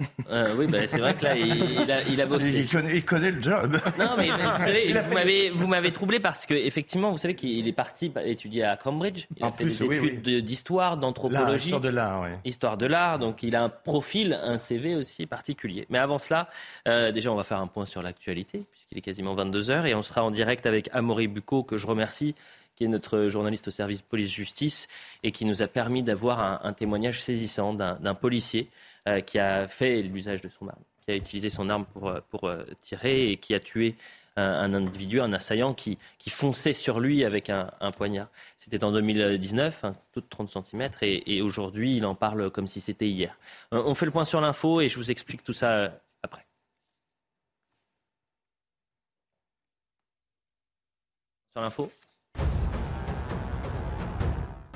Deux jours après la mort d'Elisabeth II, l'heure est à l'unité au Royaume-Uni. En fin d'après-midi, le prince William et son frère Harry se sont recueillis devant un parterre de fleurs près des grilles du château de Windsor. Les deux frères, réputés en froid depuis plusieurs années, étaient accompagnés de leurs épouses respectives, Kate et Meghan. Une première apparition publique des deux couples depuis mars 2020. Un homme en garde à vue soupçonné de viol à l'hôpital de Nanterre. Le suspect est un SDF congolais de 27 ans. Les faits remontent à la matinée du 27 juillet. Deux femmes âgées de 68 et 77 ans ont été violées à 30 minutes d'intervalle. Deux jours plus tard, une fillette de 12 ans a aussi été violée dans un autre quartier de la ville. L'affaire des fuites au 36 quai des Orfèvres devant la justice. 19 prévenus vont être jugés à partir de lundi à Paris. Parmi eux, l'ex-patron de la police judiciaire Bernard Petit, le fondateur du GIGN ou encore un ancien secrétaire d'État. Trafic d'influence, corruption, escroquerie, l'affaire avait fait scandale en 2015. La grogne contre les bateaux de croisière monte. Des militants écologistes se sont mobilisés devant l'Assemblée de Corse à Ajaccio. Ils demandent l'instauration de quotas face à la multiplication des escales de croisière et de méga en raison de la pollution qu'ils génèrent autour de l'île de Beauté. C'est vrai, c'est pas des, pas des bateaux, c'est des, vous avez des immeubles qui traversent euh, la Méditerranée. Ça va être très agréable. Oh, oh j'ai un HLM Naval. Non, mais c'est HLM euh, On a un sujet d'ailleurs, on va revenir sur la polémique euh, qui était montée très haut jusqu'au sommet de l'État. Vous avez la première ministre qui a quand même réagi euh, après euh, cette polémique autour des jets et du Paris Saint-Germain. Est-ce que le Paris Saint-Germain, les joueurs du PSG, doivent faire les déplacements en jet privé ou est-ce qu'ils doivent prendre le, le train euh, ou le char à voile Évidemment, c'est vrai qu'on on a du mal avec l'humour en, ce moment. sachez qu'il y a une grande majorité des Français qui sont favorables à interdire le jet privé pour les, les joueurs du Paris Saint-Germain et les joueurs professionnels, quels qu'ils soient, euh, pour les euh, déplacements de moins de 3 heures, les, voyages de moins de 3 heures. Je préférerais qu'ils prennent le train. On verra dans un instant, mais avant cela, je le disais donc, témoignage exclusif pour CNews, recueilli par notre journaliste Amaury Bucco qui est avec nous. Bonsoir Amaury. Euh, vous avez recueilli le témoignage d'un policier donc, qui a ouvert le feu en 2019. Et vous avez arrêté, si je me trompe, hein, bien sûr, vous m'arrêtez si je me trompe, euh, sur un homme qui fonçait sur lui avec un couteau et une lame d'une trentaine de centimètres. Euh, trois ans plus tard, le traumatisme est toujours là. Sa vie a, a basculé en autant celle d'un autre. Et puis, il y a toute la procédure judiciaire euh, qu'il a innocenté, mais il reste marqué par, euh, par ces heures-là. Euh, on va l'écouter, ce témoignage, et vous allez nous, nous expliquer comment vous avez, quand est-ce que vous l'avez rencontré et, et ce qu'il a pu vous raconter. C'est quelque chose qui marque, hein. c'est traumatisant. Je n'avais pas eu gardé mon sang-froid, je pense que j'aurais tiré beaucoup plus tôt. J'ai retardé le tir vraiment à la dernière fraction de seconde. Ça, après, je pense que c'est vraiment dû à l'expérience. À ce moment-là, j'avais déjà 12 ans de police de terrain, 12 ans de brigade de nuit, donc j'étais assez habitué à la violence, à la mort, etc. On est assez habitué à des situations tendues, ça fait partie du, quotidien du métier de policier. Et euh, donc j'ai pas stressé. Cependant, quand euh, l'individu euh, était vraiment très proche de, moi et qu'il a, voulu nous, porter un coup de couteau, à mon chef et à moi, c'est vrai que ça peut paraître étrange, mais j'ai pensé à mes deux enfants et je me suis dit, ben, c'est lui ou c'est moi, quoi. Donc j'avais malheureusement plus le choix. Et du coup, le, tir était inévitable. Donc euh, à ce moment-là, c'est un peu difficile. En tant que policier, on se dit, euh, est-ce que mes collègues pensent à une autre façon d'interpeller Est-ce que je ne suis pas aveuglé justement par euh, peut-être par la peur, peut-être par le stress, je ne sais pas. Et ça, il et ça, faut analyser tous ces, tous ces paramètres en, une fraction de seconde. Pendant une semaine, voire deux semaines, je n'ai pensé qu'à ça, jour et nuit jour et nuit. C'est vrai ça m'obnibulait. Je, je ne pensais qu'à ça. Je m'en voulais terriblement parce que je ne suis pas. C'est la première fois que je, faisais usage de mon arme sur le terrain. C'était pas la première fois que je sortais mon arme, mais c'était la première fois que je tirais. Et en plus, euh, voilà, abattre quelqu'un, ça m'était jamais arrivé, fort heureusement. J'espère que ça ne m'arrivera plus. Merci à Maurice Bucco d'être euh, avec nous. J'espère que, que, vous m'entendez bien. Moi, j'ai une question euh, qui me trouble et qui laquelle vous allez répondre dans les, si, vous, vous, le pouvez. C'est-à-dire que ce, drame s'est déroulé il y a euh, trois ans, c'était en 2019. Euh, aujourd'hui, vous, vous avez pu interroger euh, cet homme. Est-ce qu'il est dans, dans, un état d'esprit où c'est comme si c'était hier que ça s'était passé? Oui, alors bonsoir Ayot. en fait, c'était un peu, c'est le titre d'un film hein, qu'on connaît bien. C'est un peu le, premier jour du reste de sa vie, c'est-à-dire que euh, quand il nous en parle, c'est comme si vraiment ça s'était passé hier. Il a des souvenirs précis. Je pense qu'on n'a pas tous des souvenirs très précis de certains, moments précis qui sont passés dans notre vie, mais lui, c'était assez marquant. C'est que vraiment, il se souvient minute après minute, même si ça s'est passé dans un, une fraction de temps très réduit. En fait, tout, ça était très rapide. Mais le fait qu'il ait tué quelqu'un qu'il ne connaissait pas dix minutes avant dans une intervention de police l'a vraiment profondément marqué. Et aujourd'hui encore, euh, ce souvenir, bien sûr, le hante. Et c'est évidemment ce qu'il nous a raconté. C'est pourquoi il était capable de nous raconter euh, minute ou même seconde par seconde tout, mm. tout, le récit de cette soirée où euh, finalement il en est sorti. C'était un homme différent. Euh, en dix minutes, vraiment, il, il, est arrivé à cet endroit-là pour, pour, sauver une femme donc, qui se faisait euh, dans un, une violence conjugale, qui, qui, était ensanglantée et violentée par son mari. Il en est ressorti, c'était un autre homme et ça a vraiment bouleversé sa vie. Est-ce que c'est un homme qui a été soutenu par ses hiérarchies? Alors, alors ça, c'est intéressant. En fait, euh, il a été rapidement donc, soutenu par sa hiérarchie, ça il nous l'a dit euh, très rapidement. Donc euh, que ce soit son commissaire ou ses collègues, il, a vraiment reçu un gros soutien. En revanche, il y a plusieurs choses qui l'ont marqué. C'est l'événement lui-même, c'est-à-dire tirais sur quelqu'un, le voir s'étouffer dans son sang devant lui, parce que ça, on l'entend pas forcément dans la vidéo, mais c'est ce qui s'est passé il est descendu tout de suite après, il a appelé sa femme pour lui dire écoute, voilà, je vais le placer en garde à vue, parce que ça, c'est la procédure, pendant euh, plusieurs heures, enfin pendant même 24 ou 48 heures. je, ne vais pas pouvoir rentrer à la maison, comme s'il était lui-même accusé. Hein. Mhm. et en fait, ce qui s'est passé, c'est qu'il a été désarmé dans la rue devant tout le monde. Ça, ça, a été un, événement assez humiliant pour lui. Puis placé dans une cellule à l'IGPN. Et ça, c'est aussi un événement qui l'a marqué, même s'il a eu ce soutien. Mais c'est de se dire, voilà, je suis enfermé dans une cellule de garde à vue. On, fait attention à ce que je ne sorte pas comme si j'étais quelqu'un qui vraiment était coupable. Euh, et, comme si j'avais fait un, comme si j'avais tué quelqu'un euh, volontairement. Oui, c'est l'inversion de la, charge, non pas de la preuve, mais c'est de la culpabilité qui s'inverse en quelque sorte. Vous avez un, un policier, si on résume ce qu'il s'est passé, qui intervient pour sauver la vie d'une femme qui est en train de se faire violenter par son euh, mari, un assaillant avec un couteau large de 30 cm qui fonce sur le policier, et c'est à ce moment-là euh, qu'il utilise son arme, Maxime Thibault, et les heures qui vont suivre, psychologiquement, euh, ce policier, euh, déjà sait que sa vie a changé puisqu'il a tué un homme, il y a un drame bien évidemment, mais il sera dans des conditions similaires que celles d'un meurtrier ou d'un délinquant. Garde à vue, interrogatoire, etc., etc. Maxime Thibault. Quand il y a un usage de l'arme, il y a trois temps qui apparaissent après. Le premier temps, c'est le temps opérationnel, c'est le temps où on est encore sur le terrain, la personne qui s'étouffe dans son sang, dans, ce cas d'espèce. C'est le temps où on va intervenir vers le policier pour lui retirer son arme. Pourquoi? Pour le protéger de lui-même, des fois, parce que vous mm. avez des policiers qui regrettent leur acte, ou des gendarmes qui regrettent leur acte, et qui pourraient éventuellement retourner leur arme contre eux-mêmes. On prend le temps aussi de faire une chose très simple, c'est d'assister la personne qui a été neutralisée, parce que si on peut lui sauver la vie, c'est quand même l'objectif. C'est-à-dire que le policier ou le gendarme, j'aime à le rappeler, ne fait pas usage de son arme pour tuer quelqu'un, il fait usage de son arme pour neutraliser, mettre fin à euh, un acte d'un adversaire. Et c'est ça qui est très important. C'est-à-dire que s'il a tiré dans ce cas-là, c'est pour éviter de mourir parce qu'il avait en face de lui quelqu'un avec un couteau. Il était dans le cadre de la légitime défense. Et c'est important de le rappeler. Puis après ce temps opérationnel, il y a le temps judiciaire. Et le temps judiciaire, il est long.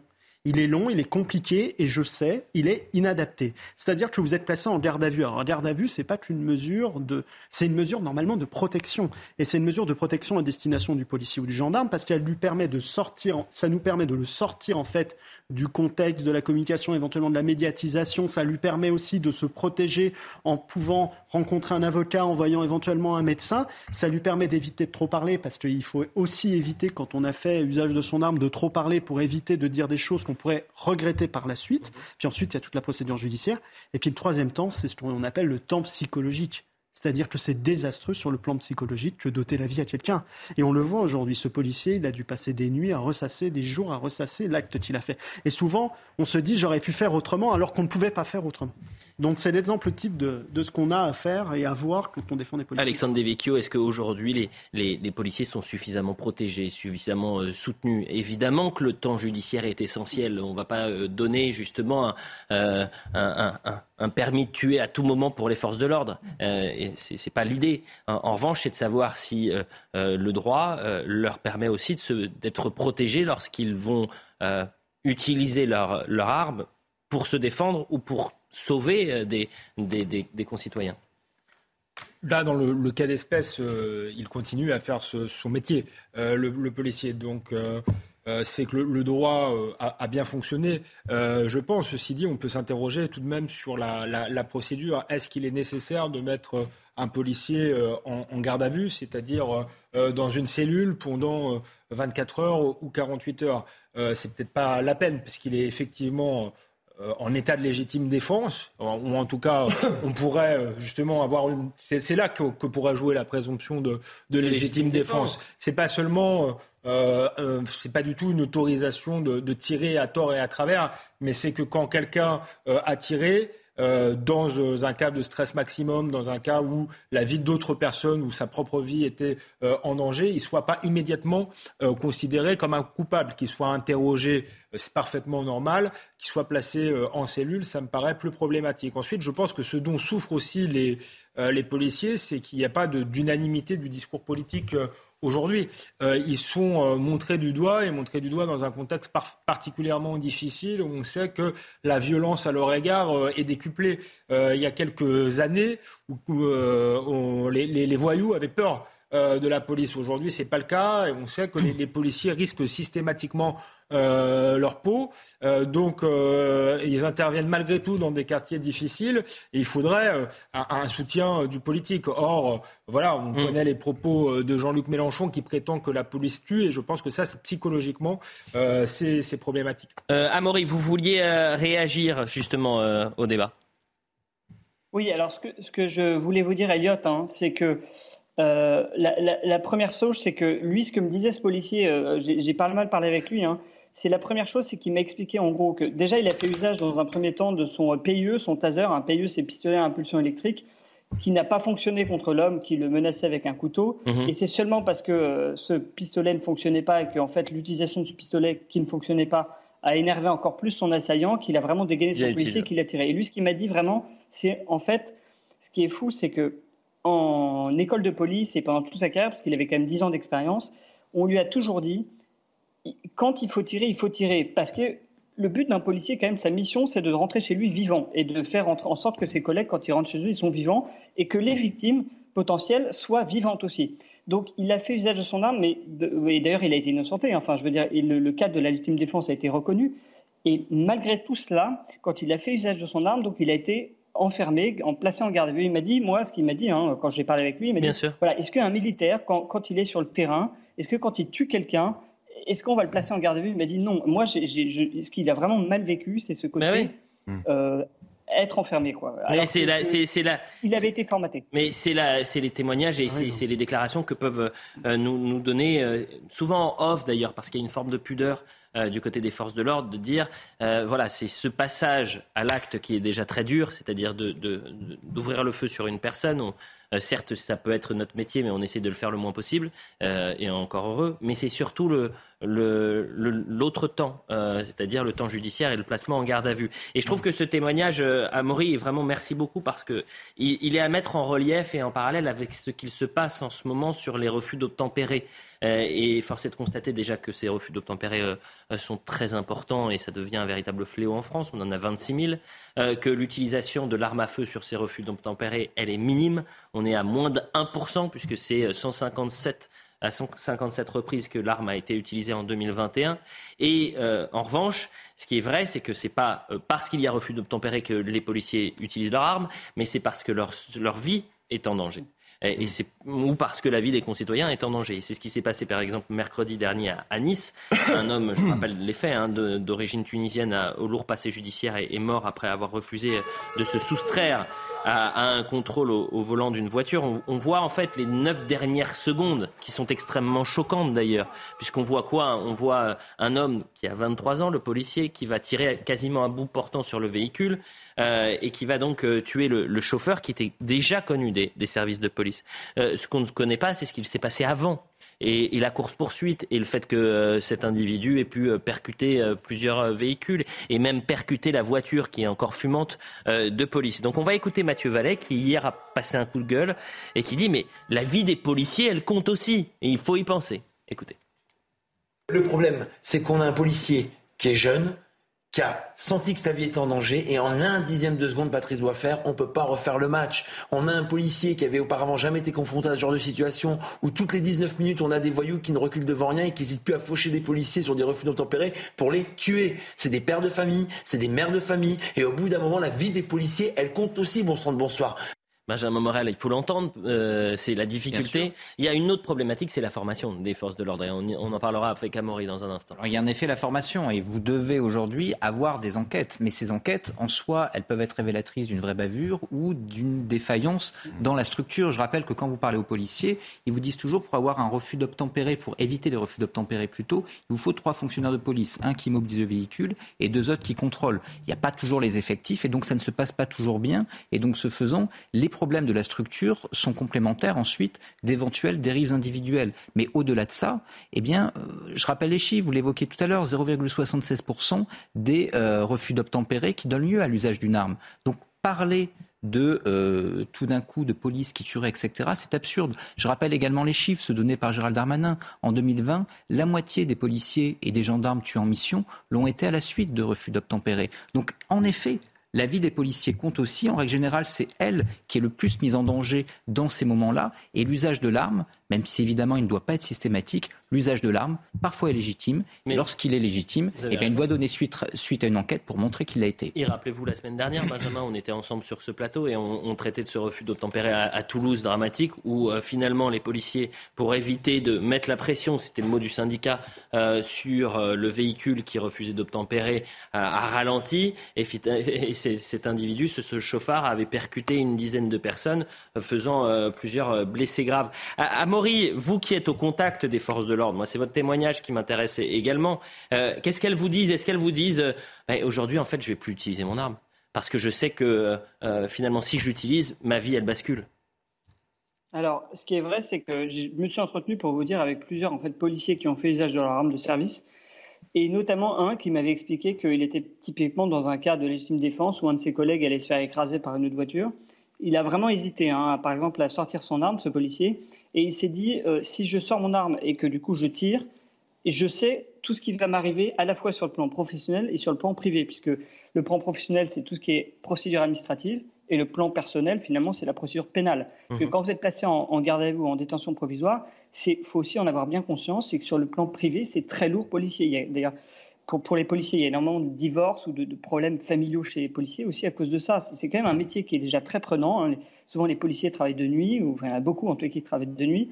Et par exemple, le policier dont on parlait tout à l'heure, lui, il a tout de suite appelé sa femme quand il avait tiré sur cet homme parce qu'il lui a dit Je vais pas être à la maison. Et d'ailleurs, en parlant beaucoup avec ce policier, il m'a expliqué qu'après sa garde à vue, il était arrivé à la maison. Sa femme lui avait dit Écoute, tu pues, tu peux pas te montrer comme ça devant les enfants. Euh, et, euh, bon, voilà, par la suite, des problèmes conjugaux aussi parce qu'ils ont des métiers très prenants mhm. et qui ont avec des risques énormes. Et, le, fait de tirer pour se défendre en fait partie. Et typiquement, euh, les policiers qui n'osent pas tirer, c'est parce qu'effectivement, il, y, a une énorme procédure derrière qui, qui qui, les, qui pèsent sur eux, que ce soit à la fois sur le plan administratif, hein, puisqu'il y a une enquête administrative et une enquête pénale, et donc ils ont ces deux enquêtes, ces, ces, deux procédures qui leur tombent dessus à chaque fois, et ils savent que s'ils dégainent leur arme et qu'ils tirent, finalement, euh, c'est euh, tout. Oui, c'est euh, un combat judiciaire qui s'engage. Euh, ce que je vous propose, c'est d'écouter, parce que c'est le climat politique également qui est très intéressant. Dans quel climat politique ils opèrent, ces forces de l'ordre? Vous allez avoir deux, deux, deux déclarations complètement différentes. D'abord celle de Jean-Luc Mélenchon, euh, c'était cet après-midi, et ensuite on, on, écoutera Jordan Bardella dans la même journée, sur le même thème, deux responsables politiques différents, deux ambiances. J'en profite pour le dire même à ceux que ça dérange, que quand je vois qu'on tue une gamine de 21 ans parce qu'elle est à côté d'un type qui ne veut pas s'arrêter, moi ce qui m'émeut, c'est cette malheureuse qui est morte. Sa pauvre mère qui l'a attendue à la maison pour rien. Je ne suis pas d'accord et rien ne me fera taire sur ce sujet, et certainement pas des flics factieux. Je pense que même si les images sont choquantes, on ne sait pas ce qui se passe avant, on ne sait pas ce qui se passe pendant. Euh, et moi, je veux rappeler que les policiers sont des mères et des pères de famille qui mettent tous les jours leur vie en danger pour protéger celle des autres. Que ça leur fait rarement plaisir euh, d'ouvrir le feu lorsqu'ils euh, font usage de leurs armes. C'est parce que généralement leur vie est en danger ou celle d'autrui est en danger. Donc il doit y avoir une enquête. Mais n'oublions pas qu'il y a toutes les 20 minutes dans notre pays un refus d'obtempérer et que la police est en train de, de devenir une cible. Le cancer de l'insécurité s'étend sur tout le territoire national. Et je pense qu'en la matière, il faut rompre avec le Dupont-Moretisme et, soutenir nos policiers et avoir une politique en matière pénale qui soit beaucoup plus ferme et beaucoup plus efficace. Euh, Alexandre Devecchio, c'est fascinant d'ailleurs de, voir ces deux responsables politiques qui ont deux visions complètement différentes du maintien de l'ordre et de la manière dont ils vont euh, défendre ou non, euh, a priori, les policiers. Je pense qu'il faut défendre a priori les, policiers, mais qu'il faut qu'effectivement il y ait enquête. Après, on peut discuter de la procédure, on peut discuter aussi de à quel magistrat on confie ce type d'enquête? Parce que je pense que c'est quelque chose de particulier d'être policier. Euh, c'est des situations auxquelles euh, peu sont confrontés et donc il faut être capable de se mettre à leur place d'une certaine manière euh, pour juger. Donc il ne faut surtout pas donner un permis de tuer euh, aux policiers. Par contre, la rhétorique de Jean-Luc Mélenchon, elle est problématique parce qu'elle laisse penser que tous les policiers sortiraient leurs armes pour s'amuser et, et, seraient des cow-boys. Or, c'est pas vrai et c'est particulièrement grave dans ce contexte où il y a une haine de la police notamment dans certains quartiers, que la police ne fait plus peur, et donc on légitime en, ayant ce type de discours, la violence à l'égard à l'égard des policiers. Donc il faut trouver, je trouve, le bon curseur. Je pense que dans le contexte, il faut absolument défendre les policiers. Par contre, quand il y a enquête, il faut l'accepter. Il faut peut-être revoir un certain nombre de procédures pour que les policiers soient, soient mieux traités également et, puissent se sentir libres d'agir en situation à risque pour eux ou pour les, autres citoyens. Un dernier mot avec vous, Amaury Bucco, et ensuite euh, on terminera cette première mi-temps de Soir Info Week-end. quand même que Jean-Luc Mélenchon ait un peu de cohérence intellectuelle, parce qu'on ne peut pas attaquer la, la police française en un police tue et passer ses vacances sans arrêt au Venezuela, à Cuba, où la police, a, vrai. la police a tous les droits. Il faudrait de temps en temps, il faudrait qu'il... Jean-Luc Mélenchon, euh, sur Amaury. ce sujet-là... discours. Amaury, en 30 secondes, parce que je veux vraiment qu'on termine euh, après cette première mi-temps de Soir Info Week-end sur la Reine Elisabeth. Allez-y, Amaury. Alors très rapidement, hein, je trouve ça déplorable ce que dit Jean-Luc Mélenchon. J'aurais aimé qu'il discute avec ce policier qu'on a intéressé, qu'on a interrogé, pardon.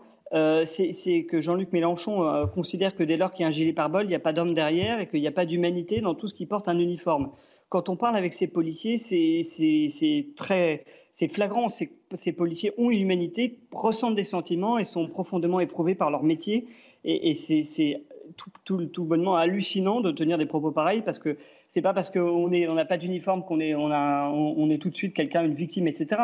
Ces, policiers ont aussi, bien sûr, euh, sont des humains et, mmh. éprouvent des sentiments. Et quand ils tuent quelqu'un, en général, c'est une profonde douleur pour eux, une profonde souffrance. Voilà tout ce que je voulais dire. Eh ben, merci à Maury, merci encore pour ce témoignage, parce que c'est rare aussi d'avoir euh, la possibilité de, de comprendre euh, ce que peuvent vivre ces, ces, policiers qui vont euh, aller jusqu'au bout de, leur mission et de leur vocation, malheureusement, c'est-à-dire de, euh, de, tuer parfois pour sauver des vies. Et c'est ça qu'il faut comprendre. Maxime il y, a, quand même deux cas de conscience. Quand vous êtes face à, à une situation qui vous permet de vous poser la question est-ce que je fais usage de mon arme?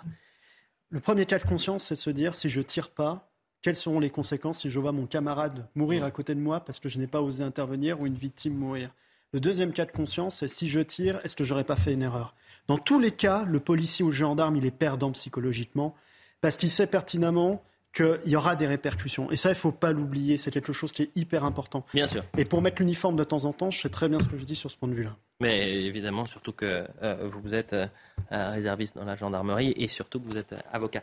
ce que je vous propose, c'est qu'on aille à, Londres rejoindre notre envoyé spécial, qu'on termine cette première mi-temps de Soir Info Week-end sur peut-être une, une note c'est vrai que c'est particulier, j'allais dire presque une note festive, mais j'ai l'impression qu'à Londres, il y a non mais il y a un deuil évidemment, il y a dix jours de deuil, mais il y a une vie à Londres, il y a une, euh, euh, on a vu les sourires des gens, l'acclamation pour la famille royale, euh, pour le roi Charles III. Est-ce que on, est fou quand on dit ça, Vincent Fahandège C'est-à-dire ce, ce, décalage entre la tristesse, la sidération, c'est-à-dire la mort de la reine Elisabeth, mais en même temps, c'est la monarchie qui continue et elle continue de la meilleure des manières, en quelque sorte. Alors là, je n'irais pas jusqu'à dire que c'est la fête, néanmoins. Euh, je dirais plutôt que euh, l'ambiance n'est pas forcément très lourde, ça c'est vrai, c'est une réalité ici. Néanmoins, euh, euh, cela touche néanmoins énormément de monde ici à Londres, que ce soit euh, les touristes, les Français qui vivent à Londres ou encore les Londoniens, ils sont tous très touchés euh, par, euh, par la mort de la reine. Les gens viennent du Royaume-Uni, ils font des kilomètres et des kilomètres pour venir rendre un dernier hommage. Et je voulais vous montrer cette image.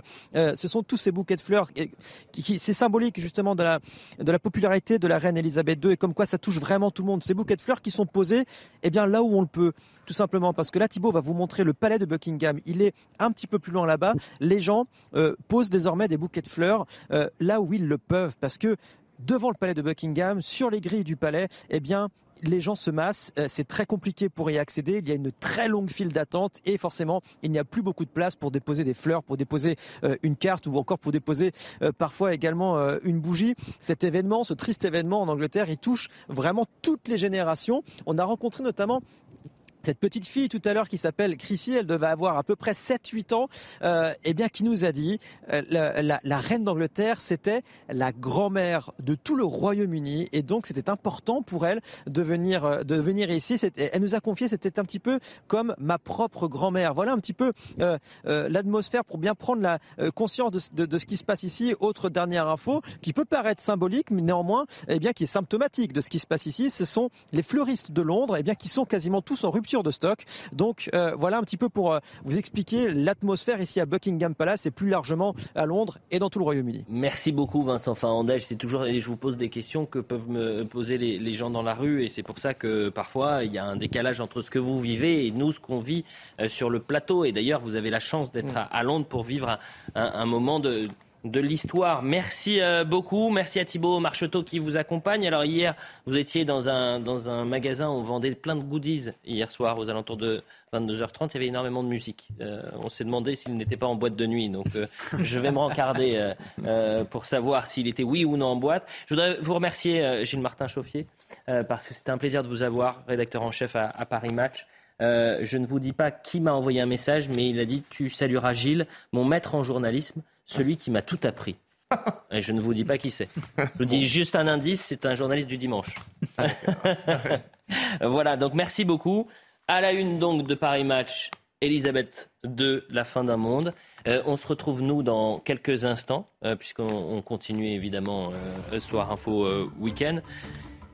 Et puis on vous retrouve quand, euh, Gilles Martin Chauffier? Vous savez, vous connaissez la règle? Prochain obsèques en costume d'époque. Venons aussi pour des nouvelles qui sont, qui sont ah des belles nouvelles. Mais quand j'ai dit c'est la fête, évidemment c'est pas la fête, mais euh, par exemple pour les obsèques, enfin pour euh, les, le rassemblement qu'il y avait pu avoir populaire pour euh, Johnny Hallyday en France. Ouais, Et toute la France qui s'était réunie à Paris. que de Victor Hugo, ça a été une fête qui a duré trois jours. Voilà, c'est des moments d'histoire. C'est une, très vieille dame, donc c'est pas, pas l'émotion qu'il y a quand Diana meurt, évidemment. Voilà. Merci beaucoup. On se retrouve dans un instant, on continue le débat, on a énormément de choses à traiter euh, dans la deuxième partie de Soir Info Week-end. À tout de suite plus de 22h30 sur CNews. Merci d'être avec nous pour la deuxième partie de Soir Info Week-end. Alexis, Alexandre Devecchio joue les prolongations. Jean Messia est euh, avec nous. Joyeux anniversaire, Jean Merci. président d'Institut euh, Apollon. Euh, L'Institut vous a fait un cadeau? Apollon, l'Institut Apollon. Ils m'ont, ils m'ont, ils m'ont fêté mon je anniversaire. je suis alerté depuis maintenant que vous avez dit je participe à l'émission avec Elliot Deval sur CNews, etc combien de messages vous Voilà, mais c'est, sur Twitter. C'est mon cadeau, ça. Ça, c'est votre cadeau Ça, c'est mon bon, Vous leur dites quoi aux personnes qui vous suivent bah, je les remercie déjà pour leur soutien. Euh, c'est pas si évident que ça, c'est pour ça que je vous pose la euh, question. Voilà, donc euh, c'est un, le, plus, le plus merveilleux cadeau qui puisse m'offrir. Et qu'est-ce qu'on peut vous souhaiter pour cette nouvelle année? Bah, Tout le bien, le succès, la réussite, le bonheur. la santé? La santé. La modestie. Retrouver un, un, compte Twitter? Voilà, mais ça. C'est pas sûr. Mathieu Vallet, merci d'être avec nous, mais un très joyeux anniversaire à vous, euh, euh, euh, cher Jean Messia. Et Jean-Loup Bonamy est présent sur ce plateau. Bonsoir. Donc, Jean-Loup Bonamy. On fait un point sur l'information, il est 22h30. Et ensuite, je vais vous présenter un sondage qui revient sur la polémique, et c'est ça qui est hallucinant, la polémique de la semaine, à savoir l'utilisation du jet privé par les joueurs du Paris Saint-Germain plutôt que de prendre le train pour faire Paris-Nantes. Et les Français sont d'accord avec ça.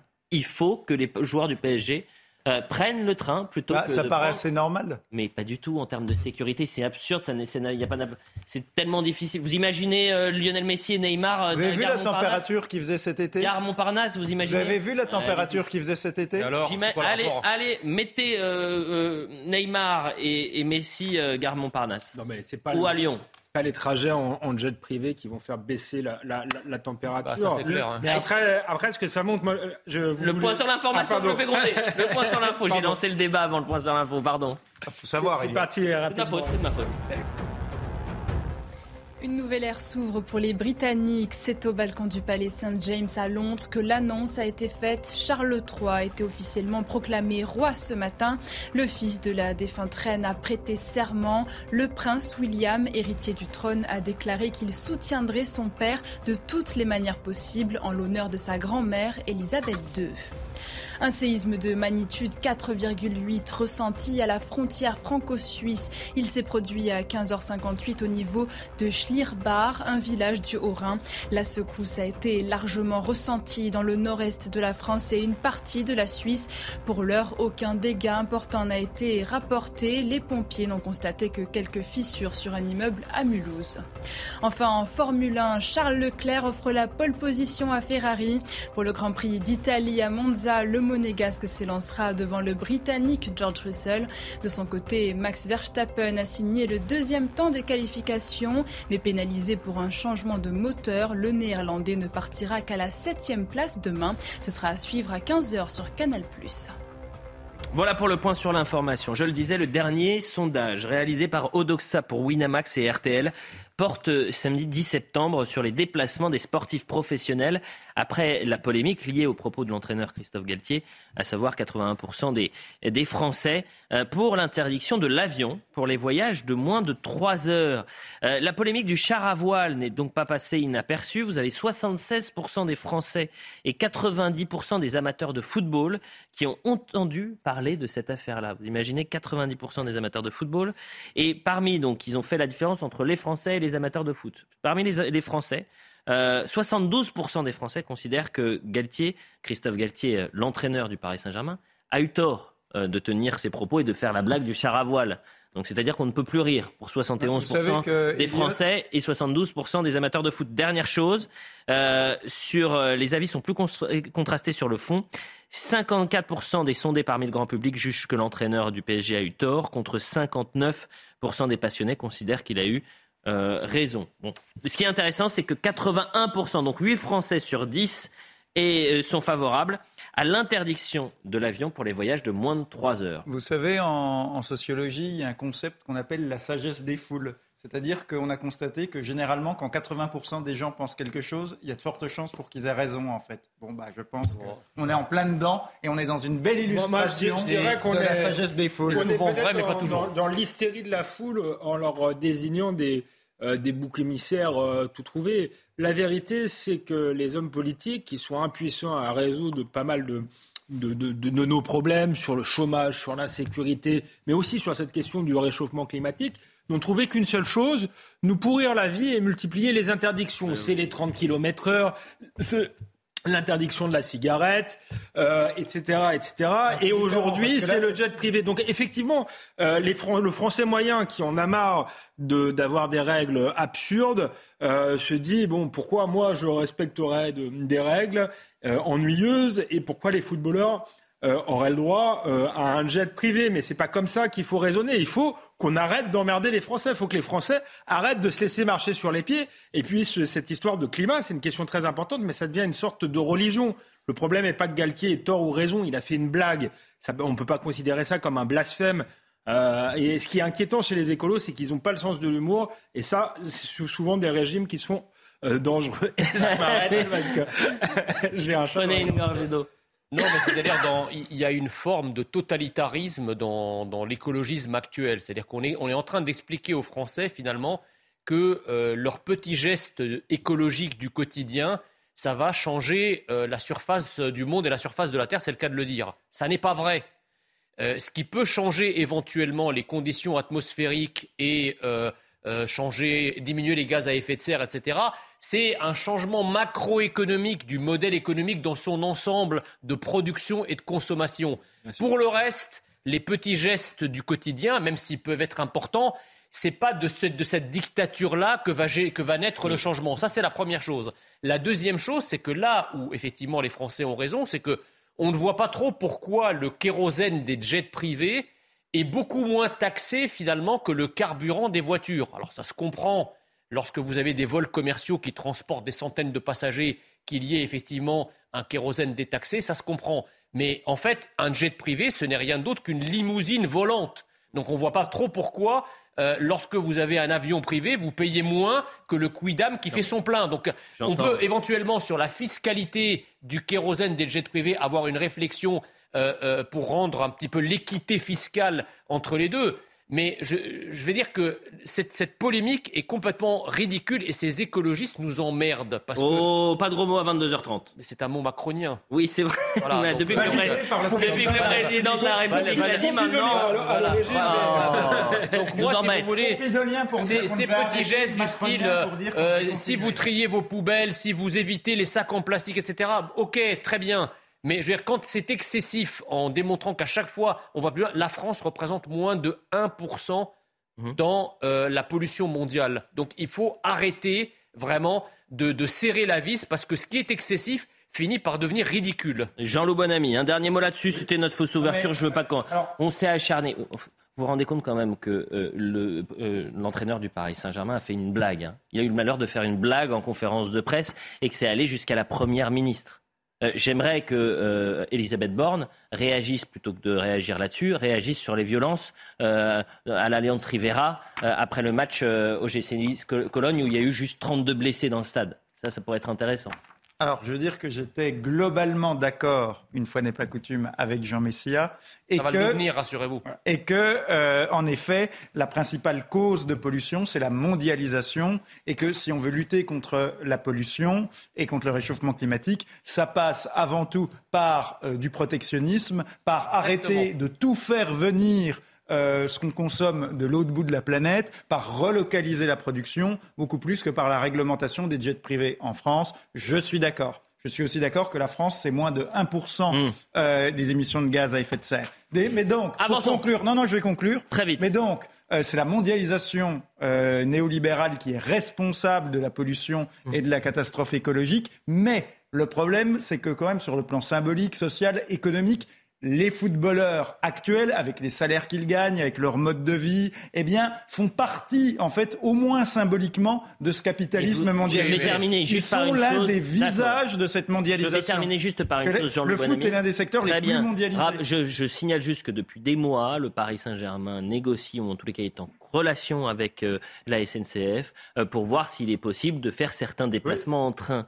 Mais vous imaginez bien que pour des raisons de sécurité et parce que les gares sont fermées après une rencontre, que ça n'est par exemple pas possible après minuit. La gare de Nantes, si je ne m'abuse, elle ne dispose pas de, TGV, donc on ne peut pas euh, finalement y faire les avançons, aménagements. Avançons parce qu'on a beaucoup plus, euh, on se fait gronder sur les réseaux sociaux parce que ils disent il n'y a pas de sujet plus intéressant que le sujet du, du, du char à voile ou, ou, des jets privés du Paris Saint-Germain. Si a plus intéressant et notamment l'excuse de minorité. Jordan Bardella est revenu sur l'agression de la femme de 89 ans à, Cannes, frappée par des délinquants qui, je le rappelle, avaient entre 14 et 15 ans.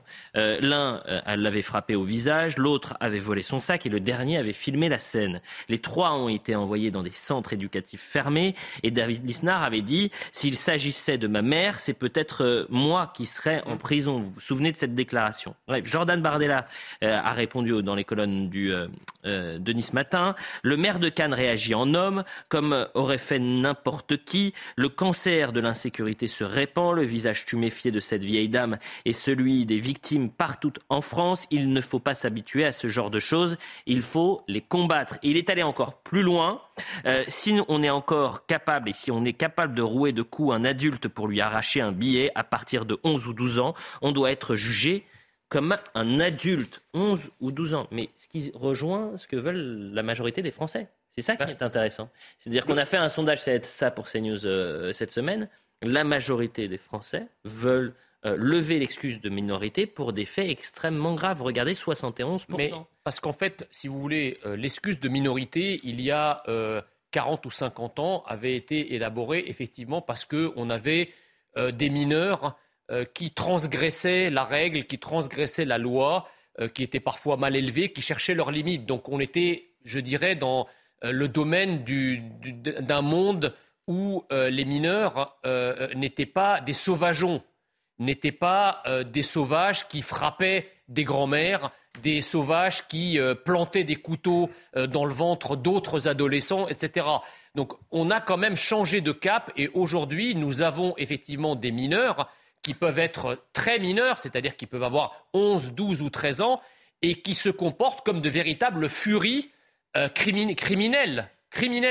Et donc, dans ces conditions, on ne peut pas considérer qu'un mineur qui a 13 ans, qui agit comme un adulte, avec la violence d'un adulte, parfois euh, avec l'intention de donner la mort, on ne peut pas considérer et le juger comme si c'était qu'un mineur. Ça devient un sauvage qu'il faut punir effectivement comme un adulte, parce que la société a changé et parce que la criminalité des mineurs n'est plus celle d'il y a 40 ou 50 ans. Donc la loi, on dit souvent que la loi doit s'adapter à la société, et eh ben voilà un domaine où effectivement il faudrait euh, que la loi s'adapte. La réponse sur le terrain avec vous, Mathieu Vallée. Je rappelle que vous êtes porte-parole syndicat indépendant, commissaire de police.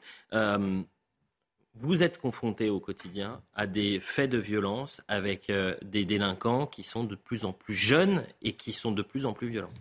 Alors, ce qui est inquiétant, effectivement, c'est que les voyous sont de plus en plus jeunes et on ne parle pas uniquement de plus de violence, on parle d'un rapport normalisé face à l'acte de tuer. Pour certains mineurs, tuer une personne, comme certains majeurs, mais c'est plus inquiétant quand on est à la fleur de l'âge. Tuer quelqu'un, c'est devenu normal. Quand on voit que pour un regard main croisé, une dispute sur les réseaux sociaux ou des problèmes de récréation, on peut avoir des coups de couteau, on peut avoir des agressions sauvages ou comme cette dame à Cannes de 89 ans. D'abord, l'excuse de minorité aujourd'hui, pour les 16-18 ans, le magistrat, en motivant dûment sa décision, peut l'exclure. Donc on voit bien qu'on peut étendre cette exclusion dûment motivée pour les 13-16 ans, par exemple. C'est une possibilité, mais quand vous voyez que déjà on manque de volonté et de courage politique pour mettre en place des peines minimales, ça veut dire qu'on n'attend pas que les gens fassent 10 infractions pour être condamné à une peine d'emprisonnement et que pour les multirécidivistes, on voit bien qu'il faut 15 condamnations pour aller en prison, bah, quand on arrivera déjà à mettre du bon sens, sachant qu'on nous dit que c'est pas constitutionnel, de 2007 à 2012, on avait les peines planchées. Et pour pas qu'elles soient anticonstitutionnelles, on avait des magistrats qui pouvaient motiver cette dérogation à chaque jugement. Donc, il faut du courage politique, il faut de la volonté politique, et d'une certaine manière, il faut changer des logiciels qui sont aujourd'hui périmés face à effectivement une délinquance qui évolue, qui mue, et pas dans le bon sens. Et d'une certaine manière, c'est vrai que ce qui pose problème, c'est qu'on va nous dire, oui, mais ils sont jeunes.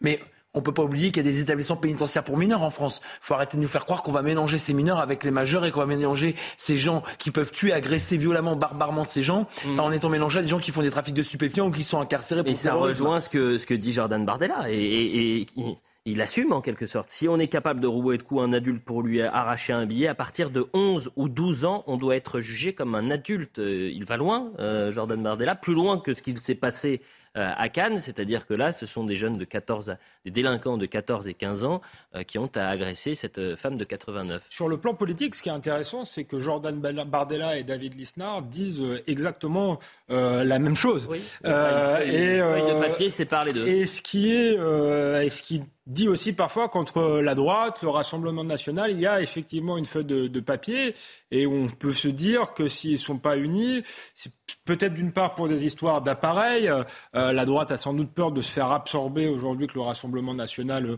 euh, est plus fort. Et puis le, terrorisme intellectuel qui fait qu'aussi euh, tout rapprochement est vu comme une, une faute morale. Ce qui est intéressant avec David Lisnard, c'est qu'il ne semble pas terrorisé. Donc ça, ça le rend assez sympathique, je trouve, à droite et, courageux. Ensuite, sur le, sur le fond euh, de l'affaire, oui, euh, sans doute faut-il supprimer l'excuse de minorité, mais je suis pas sûr que ça règle entièrement le problème, parce que euh, on est dans l'individualisation des peines en France, et tant que les magistrats auront euh, la même idéologie, euh, faut-il encore qu'il l'applique? Et ça, c'est pas gagné. Donc, euh, je pense qu'il faut peut-être même aller encore plus loin, c'est-à-dire qu'il faut se poser le principe de l'individualisation de la peine. Philosophiquement, je trouve que c'est un bon principe parce qu'il y a des circonstances atténuantes, des circonstances aggravantes, mais vu qu'il y a un problème aujourd'hui avec la justice, il faut peut-être imaginer des peines planchées, des peines automatiques, et il faut peut-être aussi changer la, sociologie de la magistrature mmh. et en passer par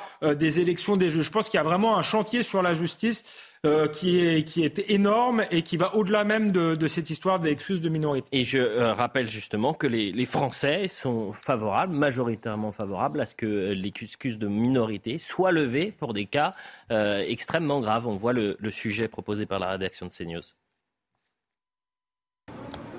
Le chiffre est sans appel.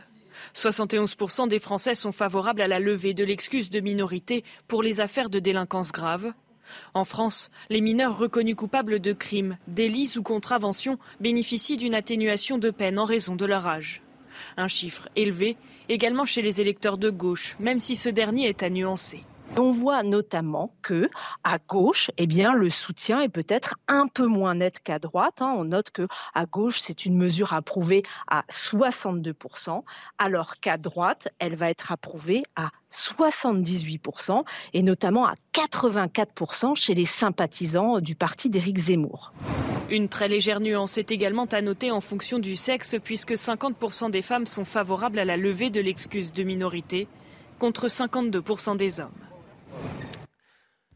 Jean-Loup Bonamy, vous avez donc une large majorité des Français qui disent oui, il faut lever l'excuse de minorité quand on a un cas euh, aussi grave que celui de Cannes. Alors, plusieurs choses. Moi, je pense qu'il faut euh, lever l'excuse de minorité. Ça fait des années que je le dis, j'ai même écrit dans les colonnes du, du, Figaro il y a quelques années.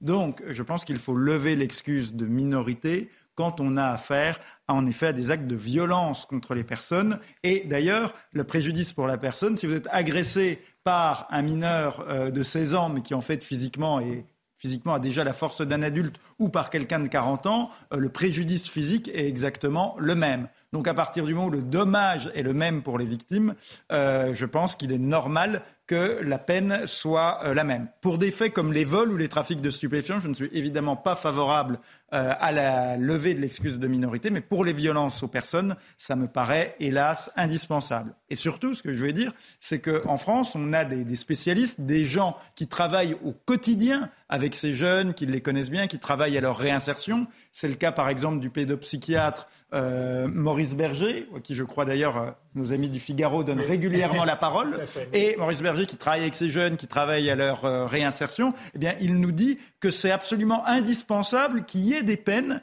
des peines sévères et surtout des peines très rapides. Il faut qu'il y ait le moins de temps possible entre le délit commis et la peine pour que psychologiquement, vraiment, l'individu puisse bien comprendre euh, le rapport. Et il dit que finalement on ne rend pas service à ces jeunes en ne les punissant pas et qu'au contraire ils sont demandeurs, ils cherchent à ce qu'on leur mette un stop. C'est ça qu'ils demandent et euh, finalement on ne leur rend pas service. on les invite à euh, continuer.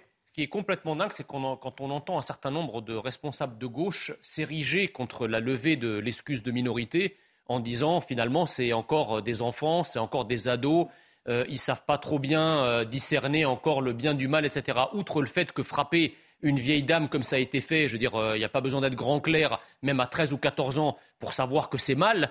Et surtout, ce qui est incroyable, c'est qu'on estime qu'à 13 ou 14 ans, vous êtes suffisamment mature pour changer de sexe, pour penser que vous avez une dysphorie de genre et, pour pouvoir pour être, transgenre. Par contre, vous n'êtes pas suffisamment mature pour savoir si planter une femme, euh, une femme de 89 ans, c'est bien ou c'est pas bien. C'est quand même incroyable. Oui, mais c'est-à-dire. On est, monté assez vite dans les tours. C'est marrant parce que la gauche choisit ses combats. Il y a des combats pour lesquels, à 12 ou 13 ans, vous êtes extrêmement mature, notamment les combats sociétaux. Dit. Mais par contre, quand il s'agit de la criminalité, de la délinquance, ah là, là c'est encore des enfants. Ils ne peuvent pas décider. Pour résumer, ce qui est intéressant, c'est qu'on voit le décalage à chaque fois des sondages. Et depuis le mois d'août, euh, depuis le, cet été, entre l'opinion et la classe politique. Et notamment à gauche, le décalage entre ce que pense les responsables de gauche et ce que pense la, la base. Je pourrais sortir les 5-6 derniers sondages qu'on a fait CSA pour CNews. C'est à chaque fois ça qui me frappe. C'est de voir qu'il y a juste un monde entre les deux. Vous avez une bonne partie de l'électorat de la France insoumise qui est favorable à la levée de l'excuse La publicité. La publicité, on parlera du déclassement, le déclin français. François Hollande alerte. Ah, ça vous en oh La pub. 23h sur CNews, la suite de Soir Info Week-end avec euh, l'équipe qui est au complet. Alexandre Devecchio, Jean Messia, Jean-Loup Bonamy et Mathieu Vallet. On va parler du grand déclassement, du moins du déclassement. Il n'a pas parlé de grand déclassement euh, François Hollande dans les colonnes de l'Express, mais il dit que la France est en déclin. Et c'est un constat que avait pu faire un certain Éric Zemmour en décembre dernier. Ah, il n'y a euh, pas que Zemmour, c'est un constat manifeste. Euh, le grand déclassement ah, Vous présentez ah, Jean-Loup Bonamy lorsqu'il a, parlé. il n'y a pas que Zemmour, mais sauf que quand euh, Éric Zemmour a parlé du grand déclassement pendant la campagne présidentielle, tout le monde lui, lui sautait dessus. Un constat absolument manifeste dont M. Zemmour n'a pas le monopole. Je bah, suis. Jean Messias, s'il vous plaît un instant, je sais que c'est votre anniversaire, mais permettez-moi de répondre à Jean-Loup Bonamy. Souvenez-vous que pendant euh, la campagne présidentielle, lorsque euh, Éric Zemmour a parlé du grand déclassement, euh, du grand déclassement, ça a fait polémique. C'est marrant parce que moi, quand j'en parle, ça fait pas polémique. Oui, mais parce que, et pardonnez-moi, il y a juste une différence, c'est qu'il y en a un qui est candidat à la présidentielle et vous qui êtes chroniqueur oui, c'est peut-être que M. Zemmour, pose... oui, mais c'est peut-être que M. Zemmour pose d'autres problèmes ah, par ailleurs ça, qui rendent. C'est une possibilité, ah, bien évidemment. Ça, l'effet de contexte. Ah, évidemment, parce que quand il parle du grand déclassement, il parle aussi du grand remplacement, et c'est une polémique qui en se rajoute une autre. Le point sur l'info. Charles III officiellement proclamé roi. Après le palais Saint James, c'est à la Bourse de Londres que l'annonce a été faite devant un parterre de garde en emblématique uniforme rouge. Les funérailles de la reine Elisabeth II auront lieu le lundi 19 septembre à Londres à l'abbaye de Westminster. Pour l'occasion, un jour férié a été déclaré au Royaume-Uni par le nouveau souverain. La situation à la centrale de Zaporizhia préoccupe. Emmanuel Macron a de nouveau échangé par téléphone sur le sujet avec Volodymyr Zelensky. Les deux chefs d'État ont réitéré leur exigence d'un retrait des forces russes dans la zone afin de garantir la sécurité et la sûreté des installations nucléaires en Ukraine. Le secrétaire général des Nations Unies en visite au Pakistan suite aux inondations, Antonio Guterres a déclaré n'avoir jamais vu un carnage climatique de cette ampleur. Il appelle les grands pollueurs à arrêter d'investir dans les énergies fossiles. Près de 1400 personnes ont péri depuis juin dans des inondations accrues par le réchauffement climatique. Enfin, la 79e édition de la Mostra de Venise s'est achevée et c'est un doublé pour la cinéaste française Alice Diop qui a reçu le grand prix du jury et le prix du premier film pour sa fiction Saint-Omer, inspirée d'un fait divers.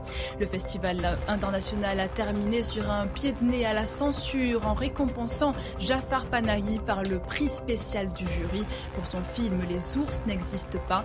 Le réalisateur iranien est en effet emprisonné depuis juillet. François Hollande, donc je le disais, alerte sur le déclassement de la France dans les colonnes de l'Express. L'ancien euh, président de la République explique que le déclassement est donc une réalité. Voilà ce qu'il dit, c'est l'idée que nous ne progressons plus, que les générations qui viennent auront une vie plus difficile que la nôtre. Et ce n'est pas simplement des aides ponctuelles qui font que les citoyens se sentiront mieux intégrés et mieux respectés. D'abord, premier tour de table sur ce qu'il dit, sur le constat qu'il pose. Est-ce que vous êtes d'accord avec lui, Jean Messia? Non, mais c'est comme si, euh, je ne sais pas, Jean-Luc Mélenchon alertait sur le grand remplacement, si vous voulez. Euh, lui qui est un fanat de l'immigration de masse et de la créolisation, euh, surtout que François Hollande, pour le coup, a participé activement. On y viendra après. sur est-ce qu'il est responsable Mais sur le fait que voilà, la France est en déclin. Ah bah bien sûr, mais que la France est en déclin. mais la, France est en déclin depuis déjà 20 ans ou 30 ans, si vous voulez. Euh, le, déclin a en réalité commencé déjà au tournant des années 80 par la double politique d'immigration massive et euh, du franc, de ce qu'on appelait à l'époque le franc fort, ou en tout cas le tournant de la rigueur, qui a été euh, l'initiateur à la fois du remplacement du début du remplacement de population et de la désindustrialisation du pays. Donc effectivement, 40 ans après, les choses se sont pas arrangées et c'est certainement pas euh, François Hollande lorsqu'il était président de la République, parce que moi, vous savez, ça me choque toujours quand quelqu'un qui a été président de la République, qui a eu une assemblée euh, qui, une assemblée nationale qui lui a été acquise, qui a eu quand même des assemblées euh, départementales et régionales, enfin quelqu'un qui a occupé le pouvoir, dont le parti a occupé le mm. pouvoir, qui vienne ensuite regretter ce que lui-même a, comment dirais-je, participé à accomplir, c'est-à-dire le déclassement, moi, ça me fascine. C'est-à-dire qu'on ne peut pas commenter son propre échec. C'est quand même fascinant. Euh, ah, vous pouvez vous remettre en cause, vous pouvez dire euh, ah bah, non mais attendez et ma, ma responsabilité j'ai une part de responsabilité dans le déclassement. Ce n'est pas, ce qu'il dit. Non, c'est pas ce qu'il dit. Lui, il arrive comme un comme un, spectateur presque ironique et faussement détaché d'une situation qui ne le concerne pas. Alors, comme mauvais point pour François Hollande. Comme s'il était chroniqueur. Voilà. mais euh, excusez-moi, Jean Messia, vous cassez un peu ma structure. La première question que je vous ai posée, c'est simplement est-ce que le constat qui est fait du déclin français, vous êtes d'accord ou non? Pourquoi? Parce qu'après, j'allais vous dire, est-ce que François Hollande a une part de responsabilité? C'était la seconde question. Qui n'est pas d'accord avec ça? Bah, Il y a des gens qui vous disent que non, la France n'est pas en déclin. Ah, effectivement, quand vous... bah, J'avais Julien Drey, et qui pas n'importe qui, et qui l'explique, qui a une réflexion autour de ça, et qui dit, je n'aime pas penser que la France est en déclin. Je pense ah. que la France euh, subit euh, des, crises multiples, que ce soit du côté de l'éducation, euh, de la santé, de la sécurité, mais de parler de la France en déclin, c'est de l'alarmisme. Alexandre Devecchio. Non, on peut que partager le, constat pour répondre simplement à votre à votre question. effectivement, la, France est en déclin, même si on prend d'ailleurs les, indicateurs euh, mondiaux. On n'est plus la cinquième et la septième puissance mondiale. Et surtout, si on prend par euh, le PIB par habitant, euh, on est en 30e position. donc il y a un déclassement qui est manifeste et que les gens ressentent je pense euh, profondément. Euh, beaucoup de, parents aujourd'hui, quand vous les interrogez, euh, vous disent que leurs enfants vivront moins bien qu'eux. donc en cela, François Hollande a parfaitement raison. Après, je ne sais pas si j'anticipe votre prochaine question, mais je rejoins Jean Messia sur le fait qu'il est un, des acteurs de ce déplacement. Et, et Bossuet dit Dieu se rit des hommes qui chérissent les causes dont il déplore les conséquences. C'est un peu ça. il, est, il a quand même une part de responsabilité dans tout ça et on aurait aimé qu'il fasse peut-être son, son autocritique. Euh, là, on a l'impression qu'il attribue tous les problèmes à Emmanuel Macron. D'ailleurs, ils ont travaillé euh, ensemble et qu'il est plutôt dans une forme d'amertume, François Hollande. Justement, 5 décembre 2021, et c'est comme ça que j'ai commencé, c'est-à-dire que le déclassement euh, de la France, le déclin de la France, c'était l'une des thèses majeures d'un candidat à la présidentielle qui était donc Éric Zemmour. Valérie Pécresse en a parlé également, mais c'est un thème majeur à droite de dire voilà, il faut aller très vite, il faut renverser la table, prendre des mesures concrètes d'urgence. Pourquoi? Parce que la France est en déclin. On réécoute Eric Zemmour, c'était le 5 décembre 2021 à Villepinte. Vous savez, depuis des mois, je sillonne la France. Je rencontre des Français. Deux craintes les hantent. Celle du grand déclassement, avec l'appauvrissement des Français, le déclin de notre puissance et l'effondrement de notre école. Et celle du grand remplacement, avec l'islamisation de la France, l'immigration de masse et l'insécurité permanente. Jean-Loup. Alors oui, pour revenir sur les, propos de François Hollande, en effet, le, déclin de la France, le grand déclassement, est absolument euh, manifeste. De toute façon, euh, ça se voit très bien. Vous voyez que euh, la France, aujourd'hui, dans l'Union européenne, c'est le pays qui a le déficit commercial le plus important. L'Italie a réussi à redevenir excédentaire du point de vue de sa balance commerciale. La France reste aujourd'hui un pays massivement déficitaire parce que massivement désindustrialisé. En France, il y a 30 000 ponts Hein, 30 000 ponts qui risquent de euh, s'effondrer hein, à tout moment. Il y avait déjà eu un accident en 2019. À l'époque, on avait estimé que 25 000 ponts étaient menacés. Aujourd'hui, il n'y en a pas un qui a été rénové on est à 30 000. Il y en a 5 000 de plus. Euh, l'école, on est euh, dernier de l'OCDE en, termes de niveau scolaire. Donc vous voyez bien, d'ailleurs il suffit, quand vous allez dans un pays étranger, quand vous allez au Japon, quand vous allez en Norvège, et que vous revenez en France, mais euh, la France, hein, c'est Emmanuel Todd qui le dit, vous arrivez à Roissy avec les escalators qui ne marchent pas, euh, les dysfonctionnements permanents, et vous voyez le déclin français qui vous saute aux yeux, c'est cette espèce de, pays qui devient de plus en plus dysfonctionnel et euh, tiers-mondisé du point de vue économique. Ça a très bien été analysé par Emmanuel Todd, par Pierre Vermeuren par beaucoup de par beaucoup d'analystes. Et aujourd'hui c'est tout à fait voilà c'est tout à fait flagrant et euh, Jean Messia avait raison de pointer les responsabilités de l'Union européenne, du franc fort, de l'euro, qui ont joué un rôle euh, du libre-échange, qui ont joué un rôle absolument majeur dans euh, notre déclin. Maintenant, on en vient à la responsabilité de nos chefs d'État et des précédents, et notamment de François Hollande. Jordan Bardella, c'est clair. François Hollande, il est responsable en partie de ce déclassement, et c'est pour cette raison qu'il ne s'est pas représenté pour un second mandat. On l'écoute. Je pense que M. Hollande a contribué en très grande partie au déclassement de la France et que c'est l'une des raisons pour lesquelles il n'a pas pu se présenter euh, à la dernière élection présidentielle. C'est-à-dire qu'il se tire une balle dans le pied, euh, François Hollande, quand il dit que la France est en déclin. Pourquoi? Parce qu'il était cinq ans à la tête de ce pays et que son successeur, ça a été son poulain. Euh, donc finalement, ça fait dix ans que la patte Hollande, elle fait que la France est peut-être en déclin aujourd'hui. Oui, parce qu'en fait, il faut comprendre, si vous voulez, que la France est en quelque sorte en pilotage automatique. C'est-à-dire que la perte de pan entier de notre souveraineté rend tout à fait incapable un président de la République de redresser la barre d'une certaine façon.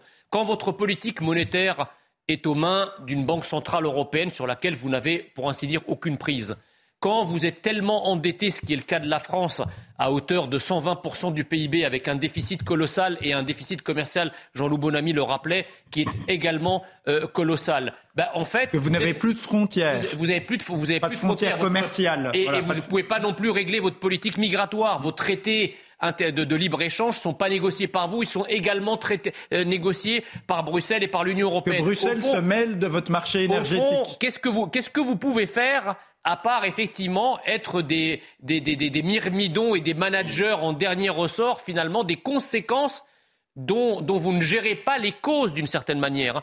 Alors, à moins de remettre à plat le système et de reprendre en main votre pouvoir, comme l'a fait la Grande-Bretagne, en disant désormais, non seulement ils ont gardé leur monnaie, eux, mais ils se disent maintenant, nous prenons notre destinée en main et nous négocions notre propre destinée. En Grande-Bretagne, ils vivent une crise, par exemple, de l'énergie plus importante mais que ça, ça, ça, ça, ça n'a... Des dizaines et des dizaines, ça, ça, n'a... D'abord, un, ça, ça, je pense que ça n'a rien à voir, parce que libre à eux aussi de prendre un bouclier tarifaire. C'est ça, vous dites un, bouclier tarifaire. je suis hors sujet. non, non, c'est-à-dire que... Non, mais si vous me dites les yeux dans les yeux que je suis hors sujet. Je vous êtes pas hors sujet.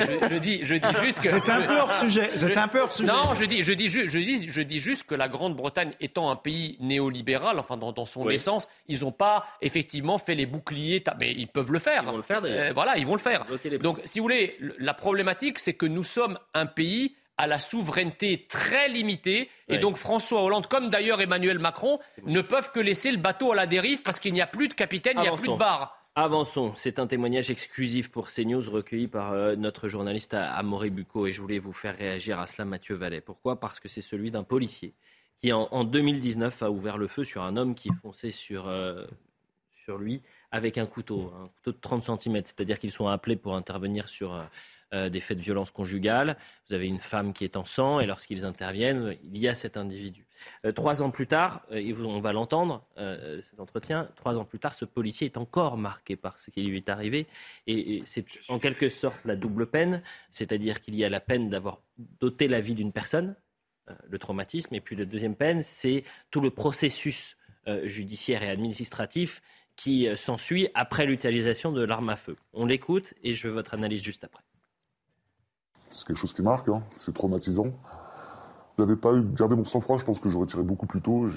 J'ai retardé le tir euh, vraiment à la dernière fraction de seconde.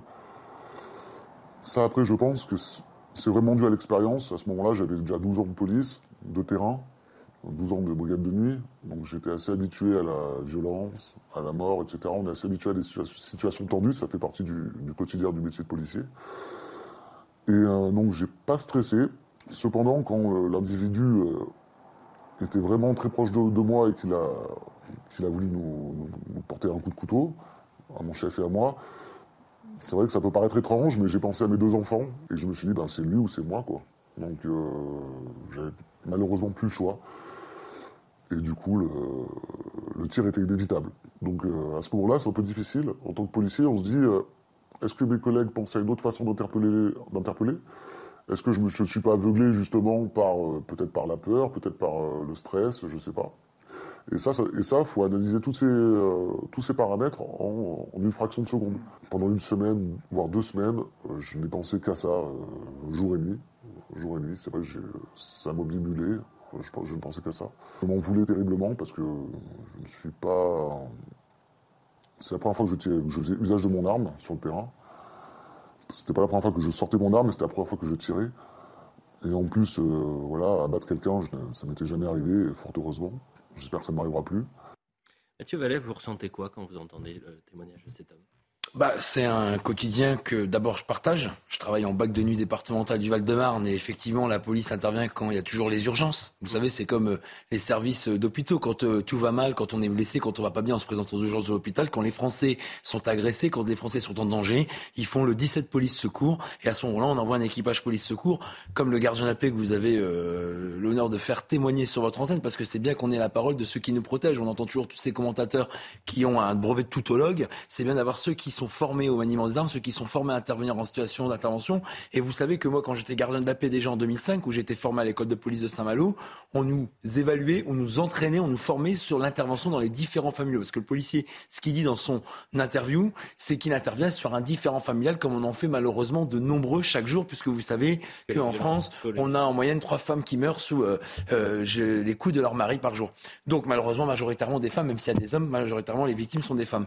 Et donc, du coup, ce policier vous explique qu'en un dixième de seconde, lorsqu'il intervient pour protéger la personne qui appelle les services de police, la fameuse victime qui est euh, fracassée pardon, et frappée par son conjoint, lui se voit à nouveau être celui qui doit protéger et désormais victime, puisque l'agresseur, au lieu de euh, voilà, au lieu d'habituellement frapper sa femme, ce qui est évidemment euh, inadmissible et abject, va se retourner contre le policier qui voit comme un adversaire, comme un ennemi, et lorsque avec un grand couteau de cuisine on brandit ce dernier en direction du policier, c'est pas pour lui envoyer des roses ou pour lui faire un câlin.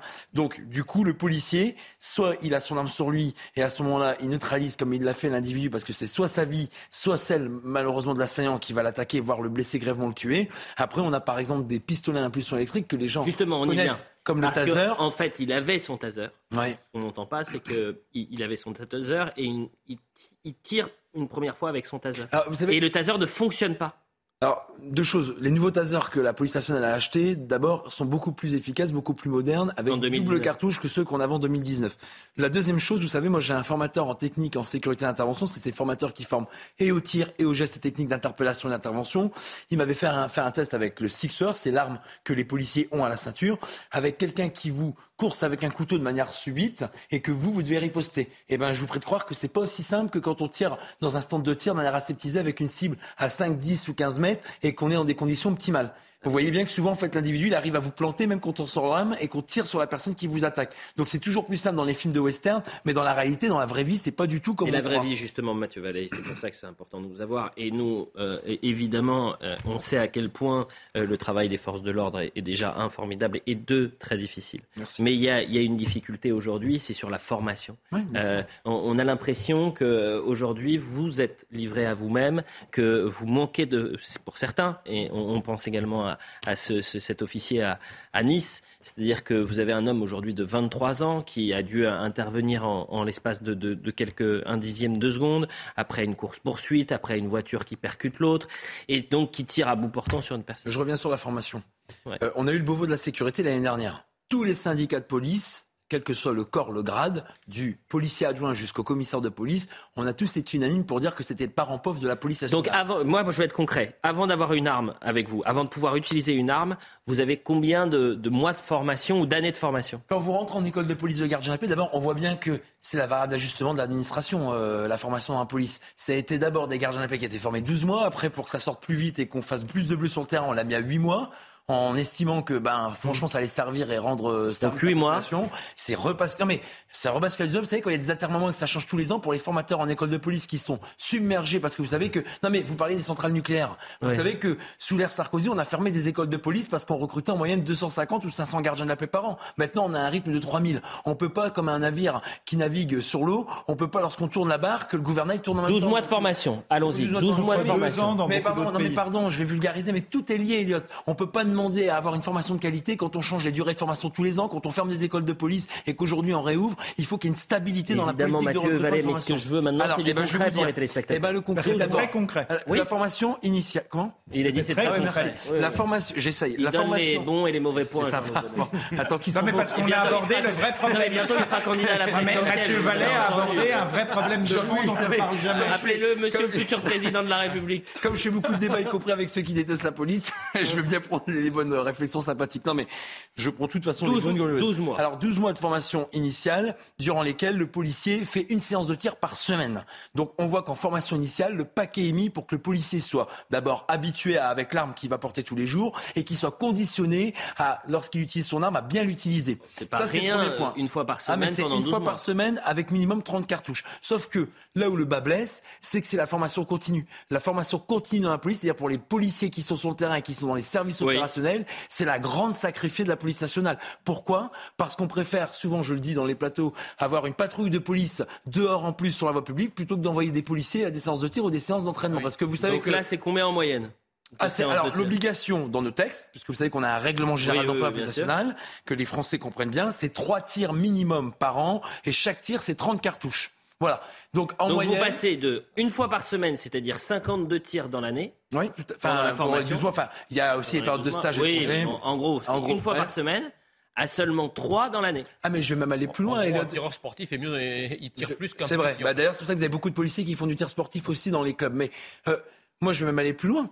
C'est qu'en école de police, c'est une séance de tir par semaine, une séance d'entraînement par semaine, une séance de footing par semaine, une séance de self-défense par semaine. En formation continue, c'est un peu comme le McDo, chacun vient comme il est. Aujourd'hui, c'est ça qu'il faut changer. Donc on nous a promis, il y a un peu moins, un, an, puisqu'on est déjà en septembre, le temps passe tellement vite. À l'école de police de Roubaix, le président de la République avait dit que 50% du temps des policiers sur le terrain devait être consacré à la formation. C'est pas du luxe, hein. c'est le minimum syndical qu'on a besoin pour faire face aux missions aujourd'hui qui sont de plus en plus dangereuses, difficiles, et euh, dans lesquelles on met en première ligne nos gardiens de la paix qui sont payés en moyenne, je le rappelle, 2000 euros par mois. Donc, il faut que la formation, ça soit le parent riche, il faut que ça soit la mère des mères des priorités pour notre institution. On a une académie de police qui va se construire à Montpellier, on a des écoles de police qui vont augmenter leur capacité parce qu'on recrute de plus en plus. Et ce qu'il faut, c'est qu'en formation continue, on est non seulement du tir et de déval, mais on est aussi des mises en situation. C'est bien beau de se, de se, servir, et je terminerai là, son arme de service dans un centre de tir à 5, 12 ou 15 mètres, y compris avec des exercices que les formateurs en technique d'intervention font ou des, des, des, des, situations difficiles où fait de l'entraînement, etc. Mais il faut derrière de la self-défense, de la mise en situation, parce que quand on sait tirer dans un centre de tir, après il faut savoir quand on sort l'arme et comment on la sort en situation dégradée. Jean-Loup Bonamy en 30 secondes et merci parce que c'était passionnant. Mathieu Vallet a dit ce que je voulais que je voulais dire. Ah bah alors merci beaucoup, Jean-Loup Bonamy. Je vais préciser, la publicité, monsieur le futur président C'est-à-dire, et tu viens de me donner la parole. Vous venez de... On me tutoie sur le... Oui, parce qu'on se tutoie en dehors et donc on ne va pas être hypocrite. C'est n'importe quoi là. On se tutoie en dehors et les Français ne veulent pas qu'on leur mente. Donc comme on se tutoie en dehors du Non mais c'est un anarchiste. Ne soyons pas hypocrites envers le Bonamy, nous partons en publicité. Il va se passer deux, trois choses. J'espère qu'on va revenir. On va revenir, mais la publicité... revenir. Je, je, vous propose, Jean-Loup Bonamy, qu'on ait une petite discussion pendant la publicité. Ah bah quand tu veux. Qu'on va, qu'on va garder privée, évidemment, mais où les choses vont peut-être un peu changer. Mais vous allez rester sur le plateau. Ah, euh, c'est le. Jusqu'à 23h50. allez, la publicité. Sur CNews, la suite de Soir Info Week-end. Alexandre Devecchio, Jean Messia, Jean-Loup Bonamy, Mathieu Vallet pour euh, la dernière partie de l'émission. On fait un point sur l'information et ensuite on va parler de, Fabien Roussel, l'ancien candidat à la présidentielle euh, et chef de file du Parti communiste français, qui a mis le feu à la fête de l'humanité et qui est en train euh, de créer des tensions au sein même de la NUPES. Pourquoi? Parce qu'il a dit, il a eu le malheur de dire, je ne suis pas euh, pour une France du RSA et du chômage. Je, ne veux pas d'une France des allocs. Je veux une France qui travaille. Et euh, Manuel Bompard, moi je regarde, je suis toujours attentif à ce qui se passe. Manuel Bompard, l'un des bras droits de Jean-Luc Mélenchon, lui a répondu il y a un instant il met un énorme tacle à la carotide. Donc on va essayer de comprendre euh, ce qui est en train de se passer du côté de la NUPES. On fait un point sur l'info et on en parle juste après. Deux jours après la mort d'Elisabeth II, l'heure est à l'unité au Royaume-Uni. Le prince William, son frère Harry et leurs épouses Kate et Meghan ont créé la surprise en apparaissant tous ensemble au château de Windsor. Une première depuis mars 2020. En fin d'après-midi, ils se sont recueillis devant un parterre de fleurs en hommage à la reine Elisabeth II et ont partagé un bain de foule. Dans le Cher, à Tours, un homme de 35 ans s'est noyé après un refus d'obtempérer. La nuit dernière, des policiers se sont lancés à sa poursuite alors qu'il venait de griller un feu rouge et rouler à vive allure. Dans sa fuite, le conducteur percute un arbre, descend de son véhicule et se jette dans la rivière avant d'être retrouvé mort. Des prélèvements toxicologiques seront réalisés lundi lors de son autopsie. Enfin, septième journée de Ligue 1, Marseille recevait Lille au Vélodrome et les Phocéens se sont imposés 2-1 face au LOSC grâce à ses buteurs Sanchez et Gigot. Les Marseillais conservent donc leur deuxième place à égalité de points avec le Paris Saint-Germain. L'OM recevra Francfort mardi en Ligue des Champions. Un nouveau but d'Alexis euh, Sanchez. Terrifiant quand on voit le, journal euh, de Isabelle Pubiolo, parce qu'il y a une nouvelle fois euh, issue dramatique lors d'un refus d'obtempérer. Mais comme vous avez un refus d'obtempérer toutes les 19 minutes et que la société est encore plus violente qu'elle ne l'était avant, euh, on va être amené à traiter ces sujets-là quasiment quotidiennement. et, c'est ça qui est inquiétant, et de, trouver une solution pour les forces de l'ordre et, un, maintien de l'ordre efficace et sans que vous soyez en permanence en difficulté, c'est une véritable mmh. question qu'on doit se poser euh, Mathieu Vallet, parce que depuis le mois de juin, vous avez quand même depuis le mois de juin neuf personnes qui sont décédées après des, refus d'obtempérer, liés du moins à, des refus d'obtempérer. Et depuis euh, dix ans, en moyenne, on a entre 4 et 16 policiers et gendarmes qui meurent dans le cadre de leur fonction euh, en service. Et c'est vrai que le but, c'est pas de faire la guerre de comptabiliser des chiffres, on n'est pas des experts comptables. Mais l'idée, c'est de dire qu'effectivement, il y a un vrai sujet aujourd'hui entre la vie d'un policier et la vie d'un voyou. Quand ce dernier le menace, le met en danger ou veut le tuer, hmm. effectivement, le policier se défend. Et vous avez raison de dire que les rodéos, ce qui s'est passé à Lyon à la Guillotière avec notamment une partie des voyous étrangers dont on a eu les statistiques par les intérieurs, plus les refus d'obtempérer qui revient à la une de l'actualité, mais dont vous avez bien précisé qu'ils étaient en explosion depuis euh, deux ans, puisque c'était avant toutes les 30 minutes, non, c'est toutes les 19 minutes, eh ben, nous, doit nous interroger. Et les propositions des politiques, vous savez, je vous écoutais attentivement longuement sur le déclin français, sur tous ces, ces sujets-là. Euh, il n'y a que le politique qui peut changer les choses par des dispositions, par des lois, par des actions courageuses, parce que effectivement, nous on fait qu'appliquer les lois sur le terrain. C'est pour ça. Mathieu Vallet, moi, Benjamin Morel, dans la première partie de Soir Info Week-end, me disait euh, la moitié des décès du côté de, des forces de l'ordre euh, en activité, hein, bien évidemment, dans le cadre de leur fonction, c'est lié à des refus d'obtempérer. Ah ça j'ai pas fait l'analyse. Pas, fallait le dire avant. Mais... non mais c'était c'est pas pour. Non non mais vous avez. Euh... Je savais pas si c'était euh, effectif, effectif ou non. en un mot, Jean, parce que je veux vraiment qu'on avance. Il y, a une sorte d'exception française parce que je, les, les, la classe politique, de manière générale, et les médias, euh, la plupart des médias, ne s'émeuvent jamais autant de la mort d'un policier qu'ils ne s'émeuvent de la mort d'une personne. Euh, d'un voyou, d'un délinquant en l'occurrence. Mmh. C'est-à-dire qu'à chaque fois qu'on a effectivement une tentative d'assassinat d'un policier par une voiture et que malheureusement euh, le voyou ou la racaille décède, effectivement, là, vous avez euh, toute l'extrême gauche et tous les médias qui s'enflamment en disant la police tue, etc. Mmh. Par contre, mmh. lorsque vous avez un policier ou un gendarme qui décède dans l'exercice de ses fonctions, contrairement à l'ensemble des pays du monde, finalement, ça fait assez peu de bruit. Donc on peut quand même s'étonner de cette spécificité française qui prend toujours fait et cause pour les voyous, les criminels et les délinquants et jamais pour, euh, pour les forces de l'ordre qui sont là, pour nous défendre. Ce que je vous propose, c'est qu'on avance et qu'on parle politique. Fabien Roussel et euh, donc Manuel Bompard, qui euh, apparemment ne, ne, partiront pas en, en vacances ensemble. Euh, Fabien Roussel, qui donc enflamme la fête de l'UMA, avec cette déclaration hier. Voilà ce qu'il a dit. Les Français nous parlent d'assistanat en disant qu'ils travaillent et que les bénéficiaires des minima sociaux ne travaillent pas. La gauche doit euh, défendre le travail et le salaire et ne pas être la gauche des allocations, des minima sociaux et des revenus de substitution. Je ne suis pas pour une France du RSA et du chômage. Manuel Bompard lui a répondu euh, il y a exactement 16 minutes. Manuel Bompard, euh, je le dis aux téléspectateurs, mais ils le connaissent quand même. Moi, je sais pas qui c'est. Euh, le, bras droit de, de Jean-Luc Mélenchon, Manuel Bompard. voilà ce que dit Manuel Bompard. La garantie d'emploi est une proposition pour lutter contre, de manière structurelle contre le chômage. C'est donc précisément l'inverse que ce que Fabien Roussel a compris. Il vaut mieux savoir de quoi on parle avant euh, de, critiquer. De critiquer. Mais, c'est fou. Cette phrase n'est pas française. Fabien, Roussel, finalement, dans ses déclarations, revient à la gauche historique. Je veux dire, quand vous lisez Karl Marx, c'est hmm. exactement, euh, exactement ce que dit Fabien Roussel. La gauche a toujours été du côté du travail. Maintenant, effectivement, la France insoumise elle, elle veut une multiplication des pauvres, une multiplication de la misère, parce que sans les pauvres et sans la misère, la France insoumise n'existe pas. Donc euh, effectivement, c'était exactement d'ailleurs euh, comme, l'immigration.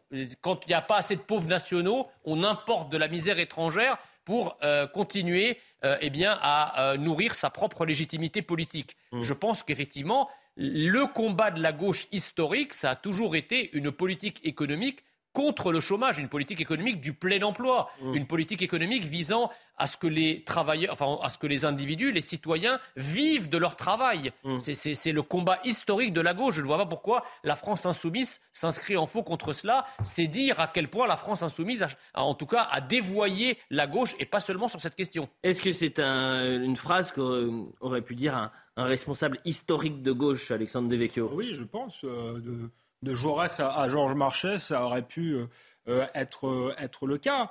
En plus, Fabien Roussel ne dit pas du tout qu'il veut supprimer euh, les allocations, le RSA. Il dit simplement que son but, son objectif final, c'est une France avec des gens qui, d'une part, travaillent et sont bien payés. Mais c'est un vrai débat philosophique dans la classe politique et pas seulement, je dirais, dans la gauche.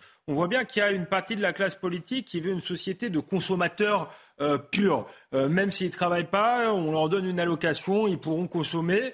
Et, il y en a, il y a une autre partie de la classe politique euh, qui veut des citoyens capables de s'émanciper par le travail, parce que le travail c'est pas seulement, c'est pas de l'esclavage, c'est un moyen de s'émanciper, d'être un, qui a un véritable esprit critique et qui est maître de son dessin. Donc en réalité, c'est un beau débat et c'est un débat qu'on aurait pu avoir pendant la crise des Gilets jaunes, parce qu'il faut toujours rappeler que les Gilets jaunes, c'était majoritairement des gens qui, travaillent, qui travaillaient, mais qui n'avaient pas de quoi vivre euh, euh, dignement. Donc la question, c'est comment...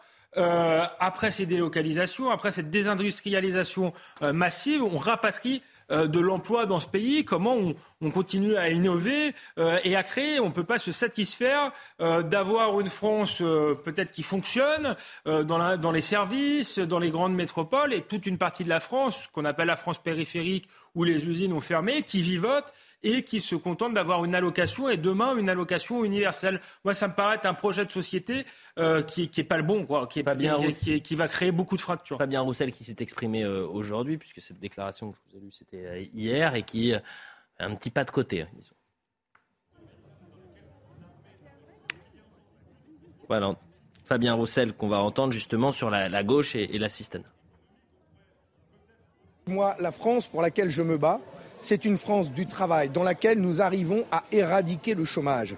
Éradiquer le chômage, ça veut dire que nous avons tellement de défis à relever, d'emplois à pourvoir, que dans ma France, il n'y a plus de chômage, il n'y a plus d'allocation chômage, et c'est de ces allocations-là dont je parle. Il n'y a plus de RSA, il n'y a plus ces revenus de substitution qui permettent de nourrir le chômage. Moi, je veux nourrir le travail, et je souhaite que tous les jeunes, tous les Français aient accès à un travail avec un salaire permettant de vivre dignement.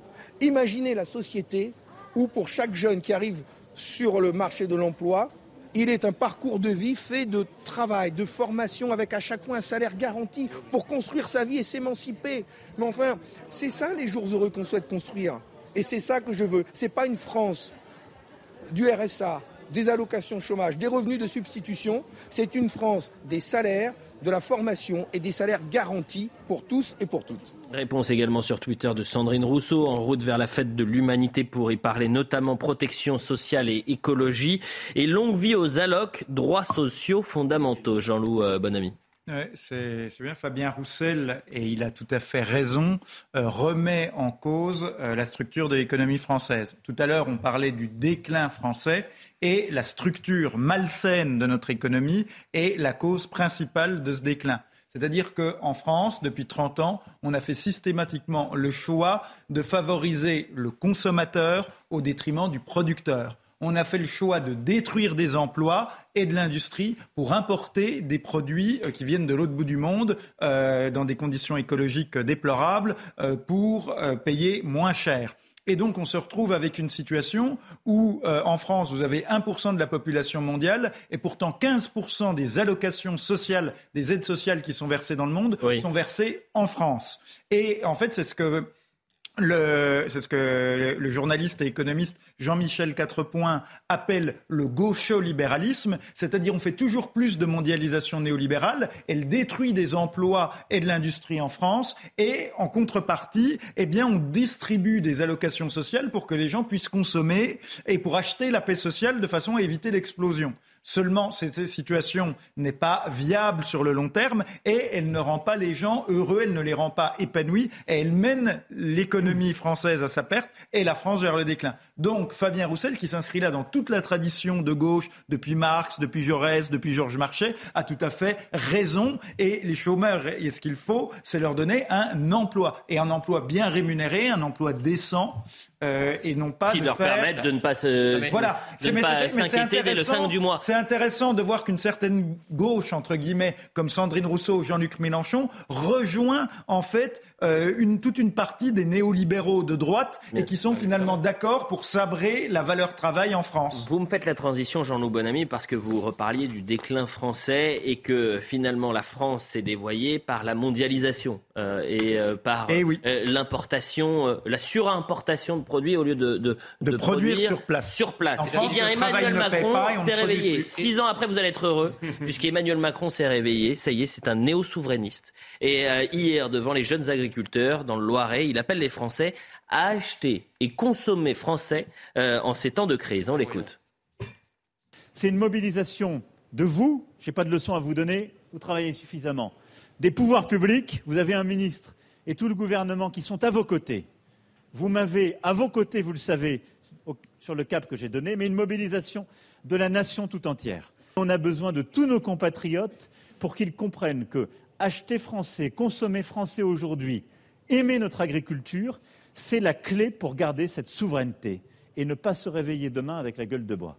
On ne savait pas avec la gueule de bois, mais enfin, excusez-moi, il, se réveille aujourd'hui, euh, Jean Messia, Emmanuel Macron? Bah, C'est quand même assez incroyable que euh, Emmanuel Macron, qui est quand même euh, l'incarnation euh, d'une idéologie sans frontiériste, euh, d'une idéologie euh, néolibérale, mondialiste, européenne, qui ne parle jamais de la France que comme une sorte de morceau du globe terrestre, un morceau du marché mondial, effectivement, utilise une phraséologie qui, pour le coup, semble très patriotique. C'est-à-dire que seuls les souverainistes parlent comme ça. Pour, consommer français, encore faut-il produire français. Pour produire français, mm. encore faut-il effectivement relocaliser les, industries en France, protéger notre agriculture contre la concurrence déloyale, bref, faire une forme de protectionnisme et de patriotisme économique, chose qui sont totalement étrangères, sinon étranges à Emmanuel Macron. Donc il est, il est en pleine contradiction. Est-ce qu'il est crédible Est-ce qu'il est crédible, euh, Alexandre Devecchio? Effectivement, Jean Messia a raison. Emmanuel Macron posait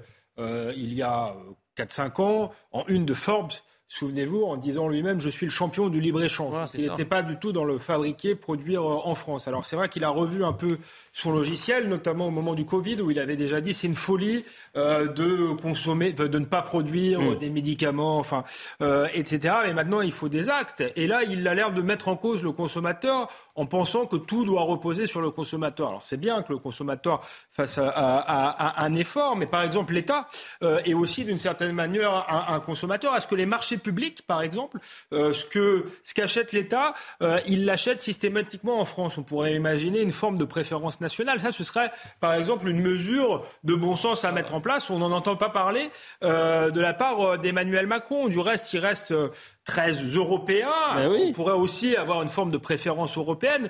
pourquoi pas Mais on ne parle pas du tout, tout ça, de tout ça en Europe. Les règles, maintenant l'Europe à géométrie variable. La philosophie de l'Europe, c'est la libre circulation des biens, des bah, personnes et des capitaux. On avance. Il nous reste 10 minutes et on n'a pas parlé de la reine. Ah, L'Union européenne vient, vient, juste de signer le 30 juin un accord de libre-échange avec la Nouvelle-Zélande qui va encore accroître le, nombre de produits importés. Je me permets de vous couper, cher Jean, et pour la peine, je vous souhaite une nouvelle fois un joyeux anniversaire. Mais euh, je, voudrais, s'il vous plaît, qu'on regarde quand même, c'était l'image de ce samedi, et on va parler un peu de la reine et, et Elisabeth II, et donc évidemment du, couronnement euh, de, euh, de, Charles III. Mais l'image qui a le plus marqué les, les gens aujourd'hui, c'est ça. William, Kate, Harry et Meghan devant Windsor, à l'ouest de la banlieue londonienne, tous les quatre réunis pour se recueillir et, saluer les milliers d'Anglais euh, venus rendre hommage à, la reine Elisabeth, décédée jeudi à l'âge de 96 ans. Alors là, on voit donc les deux frères et leurs épouses respectives se recueillir quelque temps. Et puis vous avez en fait autour du château de Windsor, mais des milliers d'Anglais et d'Anglaises. Et donc, ils vont prendre une quarantaine de minutes pour euh, aller euh, les saluer, serrer les mains, parler avec, euh, avec ces, ces, personnes qui, qui sont restées pendant des heures. Et donc, c'est véritablement l'image forte. Pourquoi? Parce qu'on revient également à, à ce qu'avait la promesse qu'avait faite hier Charles III lors de son premier discours à ces sujets en disant Je vous promets d'unir cette famille. Et, c'était l'objectif aussi de la reine Elisabeth. Et donc, il, marche dans les, dans les pas de, sa mère, euh, Charles III. Écoutez les, Anglais qu'on a pu euh, euh, interroger cet après-midi à ce propos. C'est vraiment incroyable de voir la famille réunie. C'était vraiment très agréable à voir. C'était vraiment une belle surprise.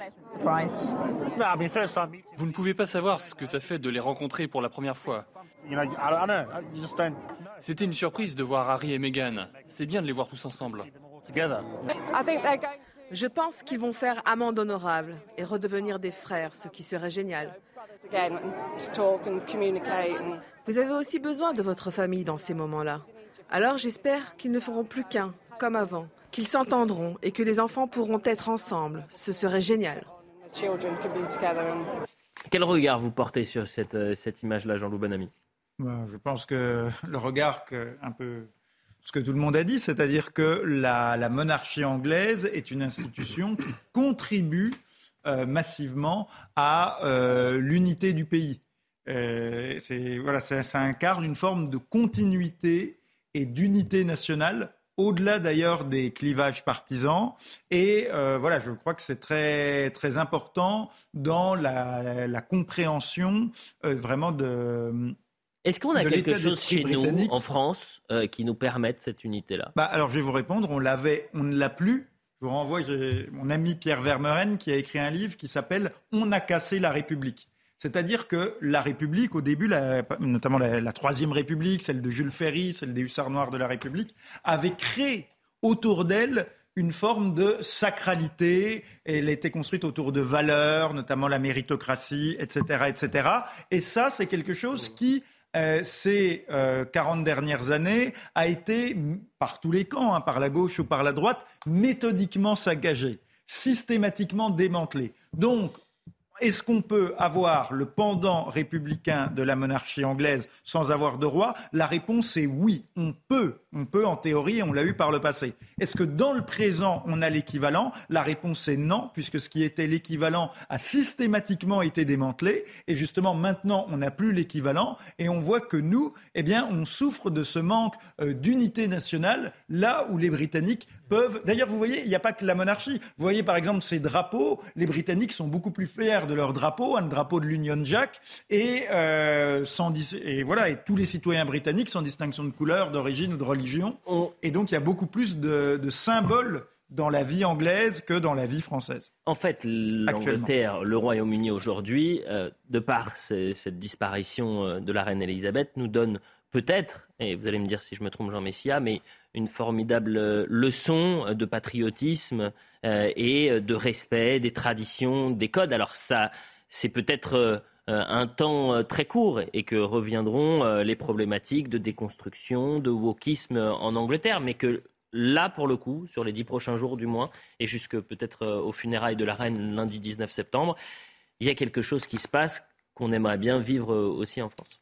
Moi, ce qui me fascine, si vous voulez, c'est cette communion, cette ferveur, euh, cette union nationale autour du, symbole qu'était la reine Élisabeth et autour de, euh, de, cette mort, de ces funérailles, euh, qui nous rappelle finalement que ce qu'on essaie de nous inculquer en France, à savoir qu'il n'est que en dehors du pouvoir d'achat et du matériel point de salut, tous ceux qui nous expliquent que l'occidentalité, l'européanité, l'identité nationale ne sont finalement qu'un tas de gravats, eh bien là, on a un exemple magistral que euh, l'homme ne vit pas seulement de pain, euh, qu'il y a une forme de transcendance nationale qui hmm. dépasse finalement euh, nos, humbles existences, comme dirait le général de Gaulle, et que voilà, c'est un symbole qui est beau et c'est un symbole qui vraiment incarne ce que peut être une nation. Ce que vous voyez à, l'image, ce sont des images en, direct de Buckingham Palace et euh, nos, reporters qui sont sur le terrain euh, expliquaient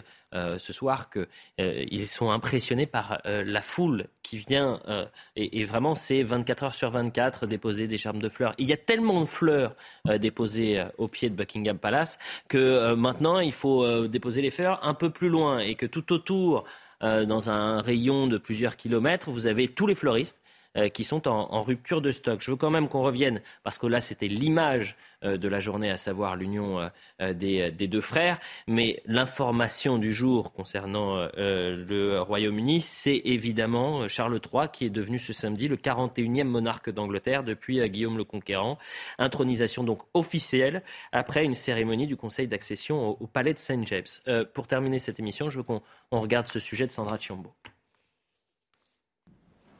Il est 11h25 ce samedi quand Charles III fait son entrée dans la salle du trône au conseil d'accession du palais Saint-James à Londres. Pour la première fois de l'histoire, la cérémonie de proclamation est télévisée.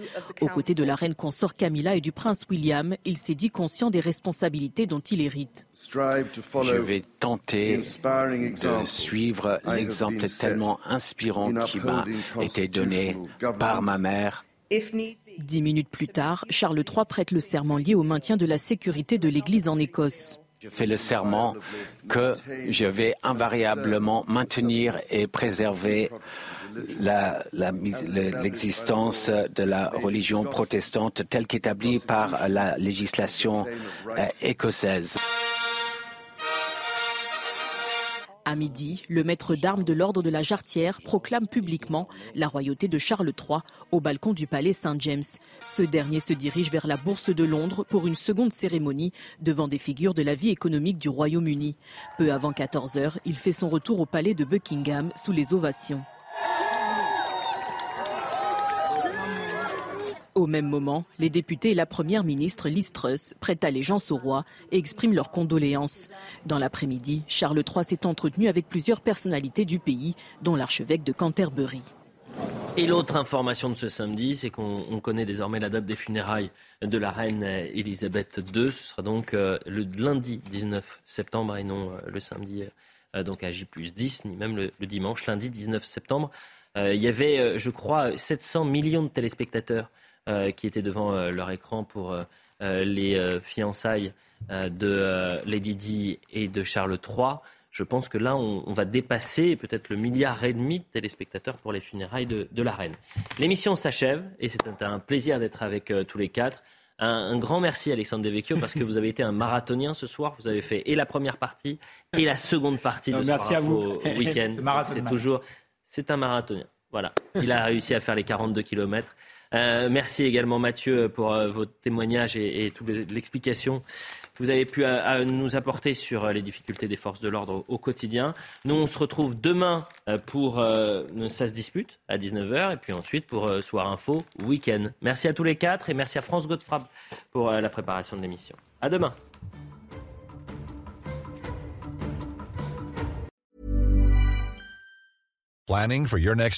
Elevate your travel style with Quince. Quince has all the jet setting essentials you'll want for your next getaway, like European linen, premium luggage options, buttery soft Italian leather bags, and so much more. And it's all priced at 50 to 80% less than similar brands. Plus, Quince only works with factories that use safe and ethical manufacturing practices. Pack your bags with high-quality essentials you'll be wearing for vacations to come with Quince. Go to quince.com slash trip for free shipping and 365-day returns.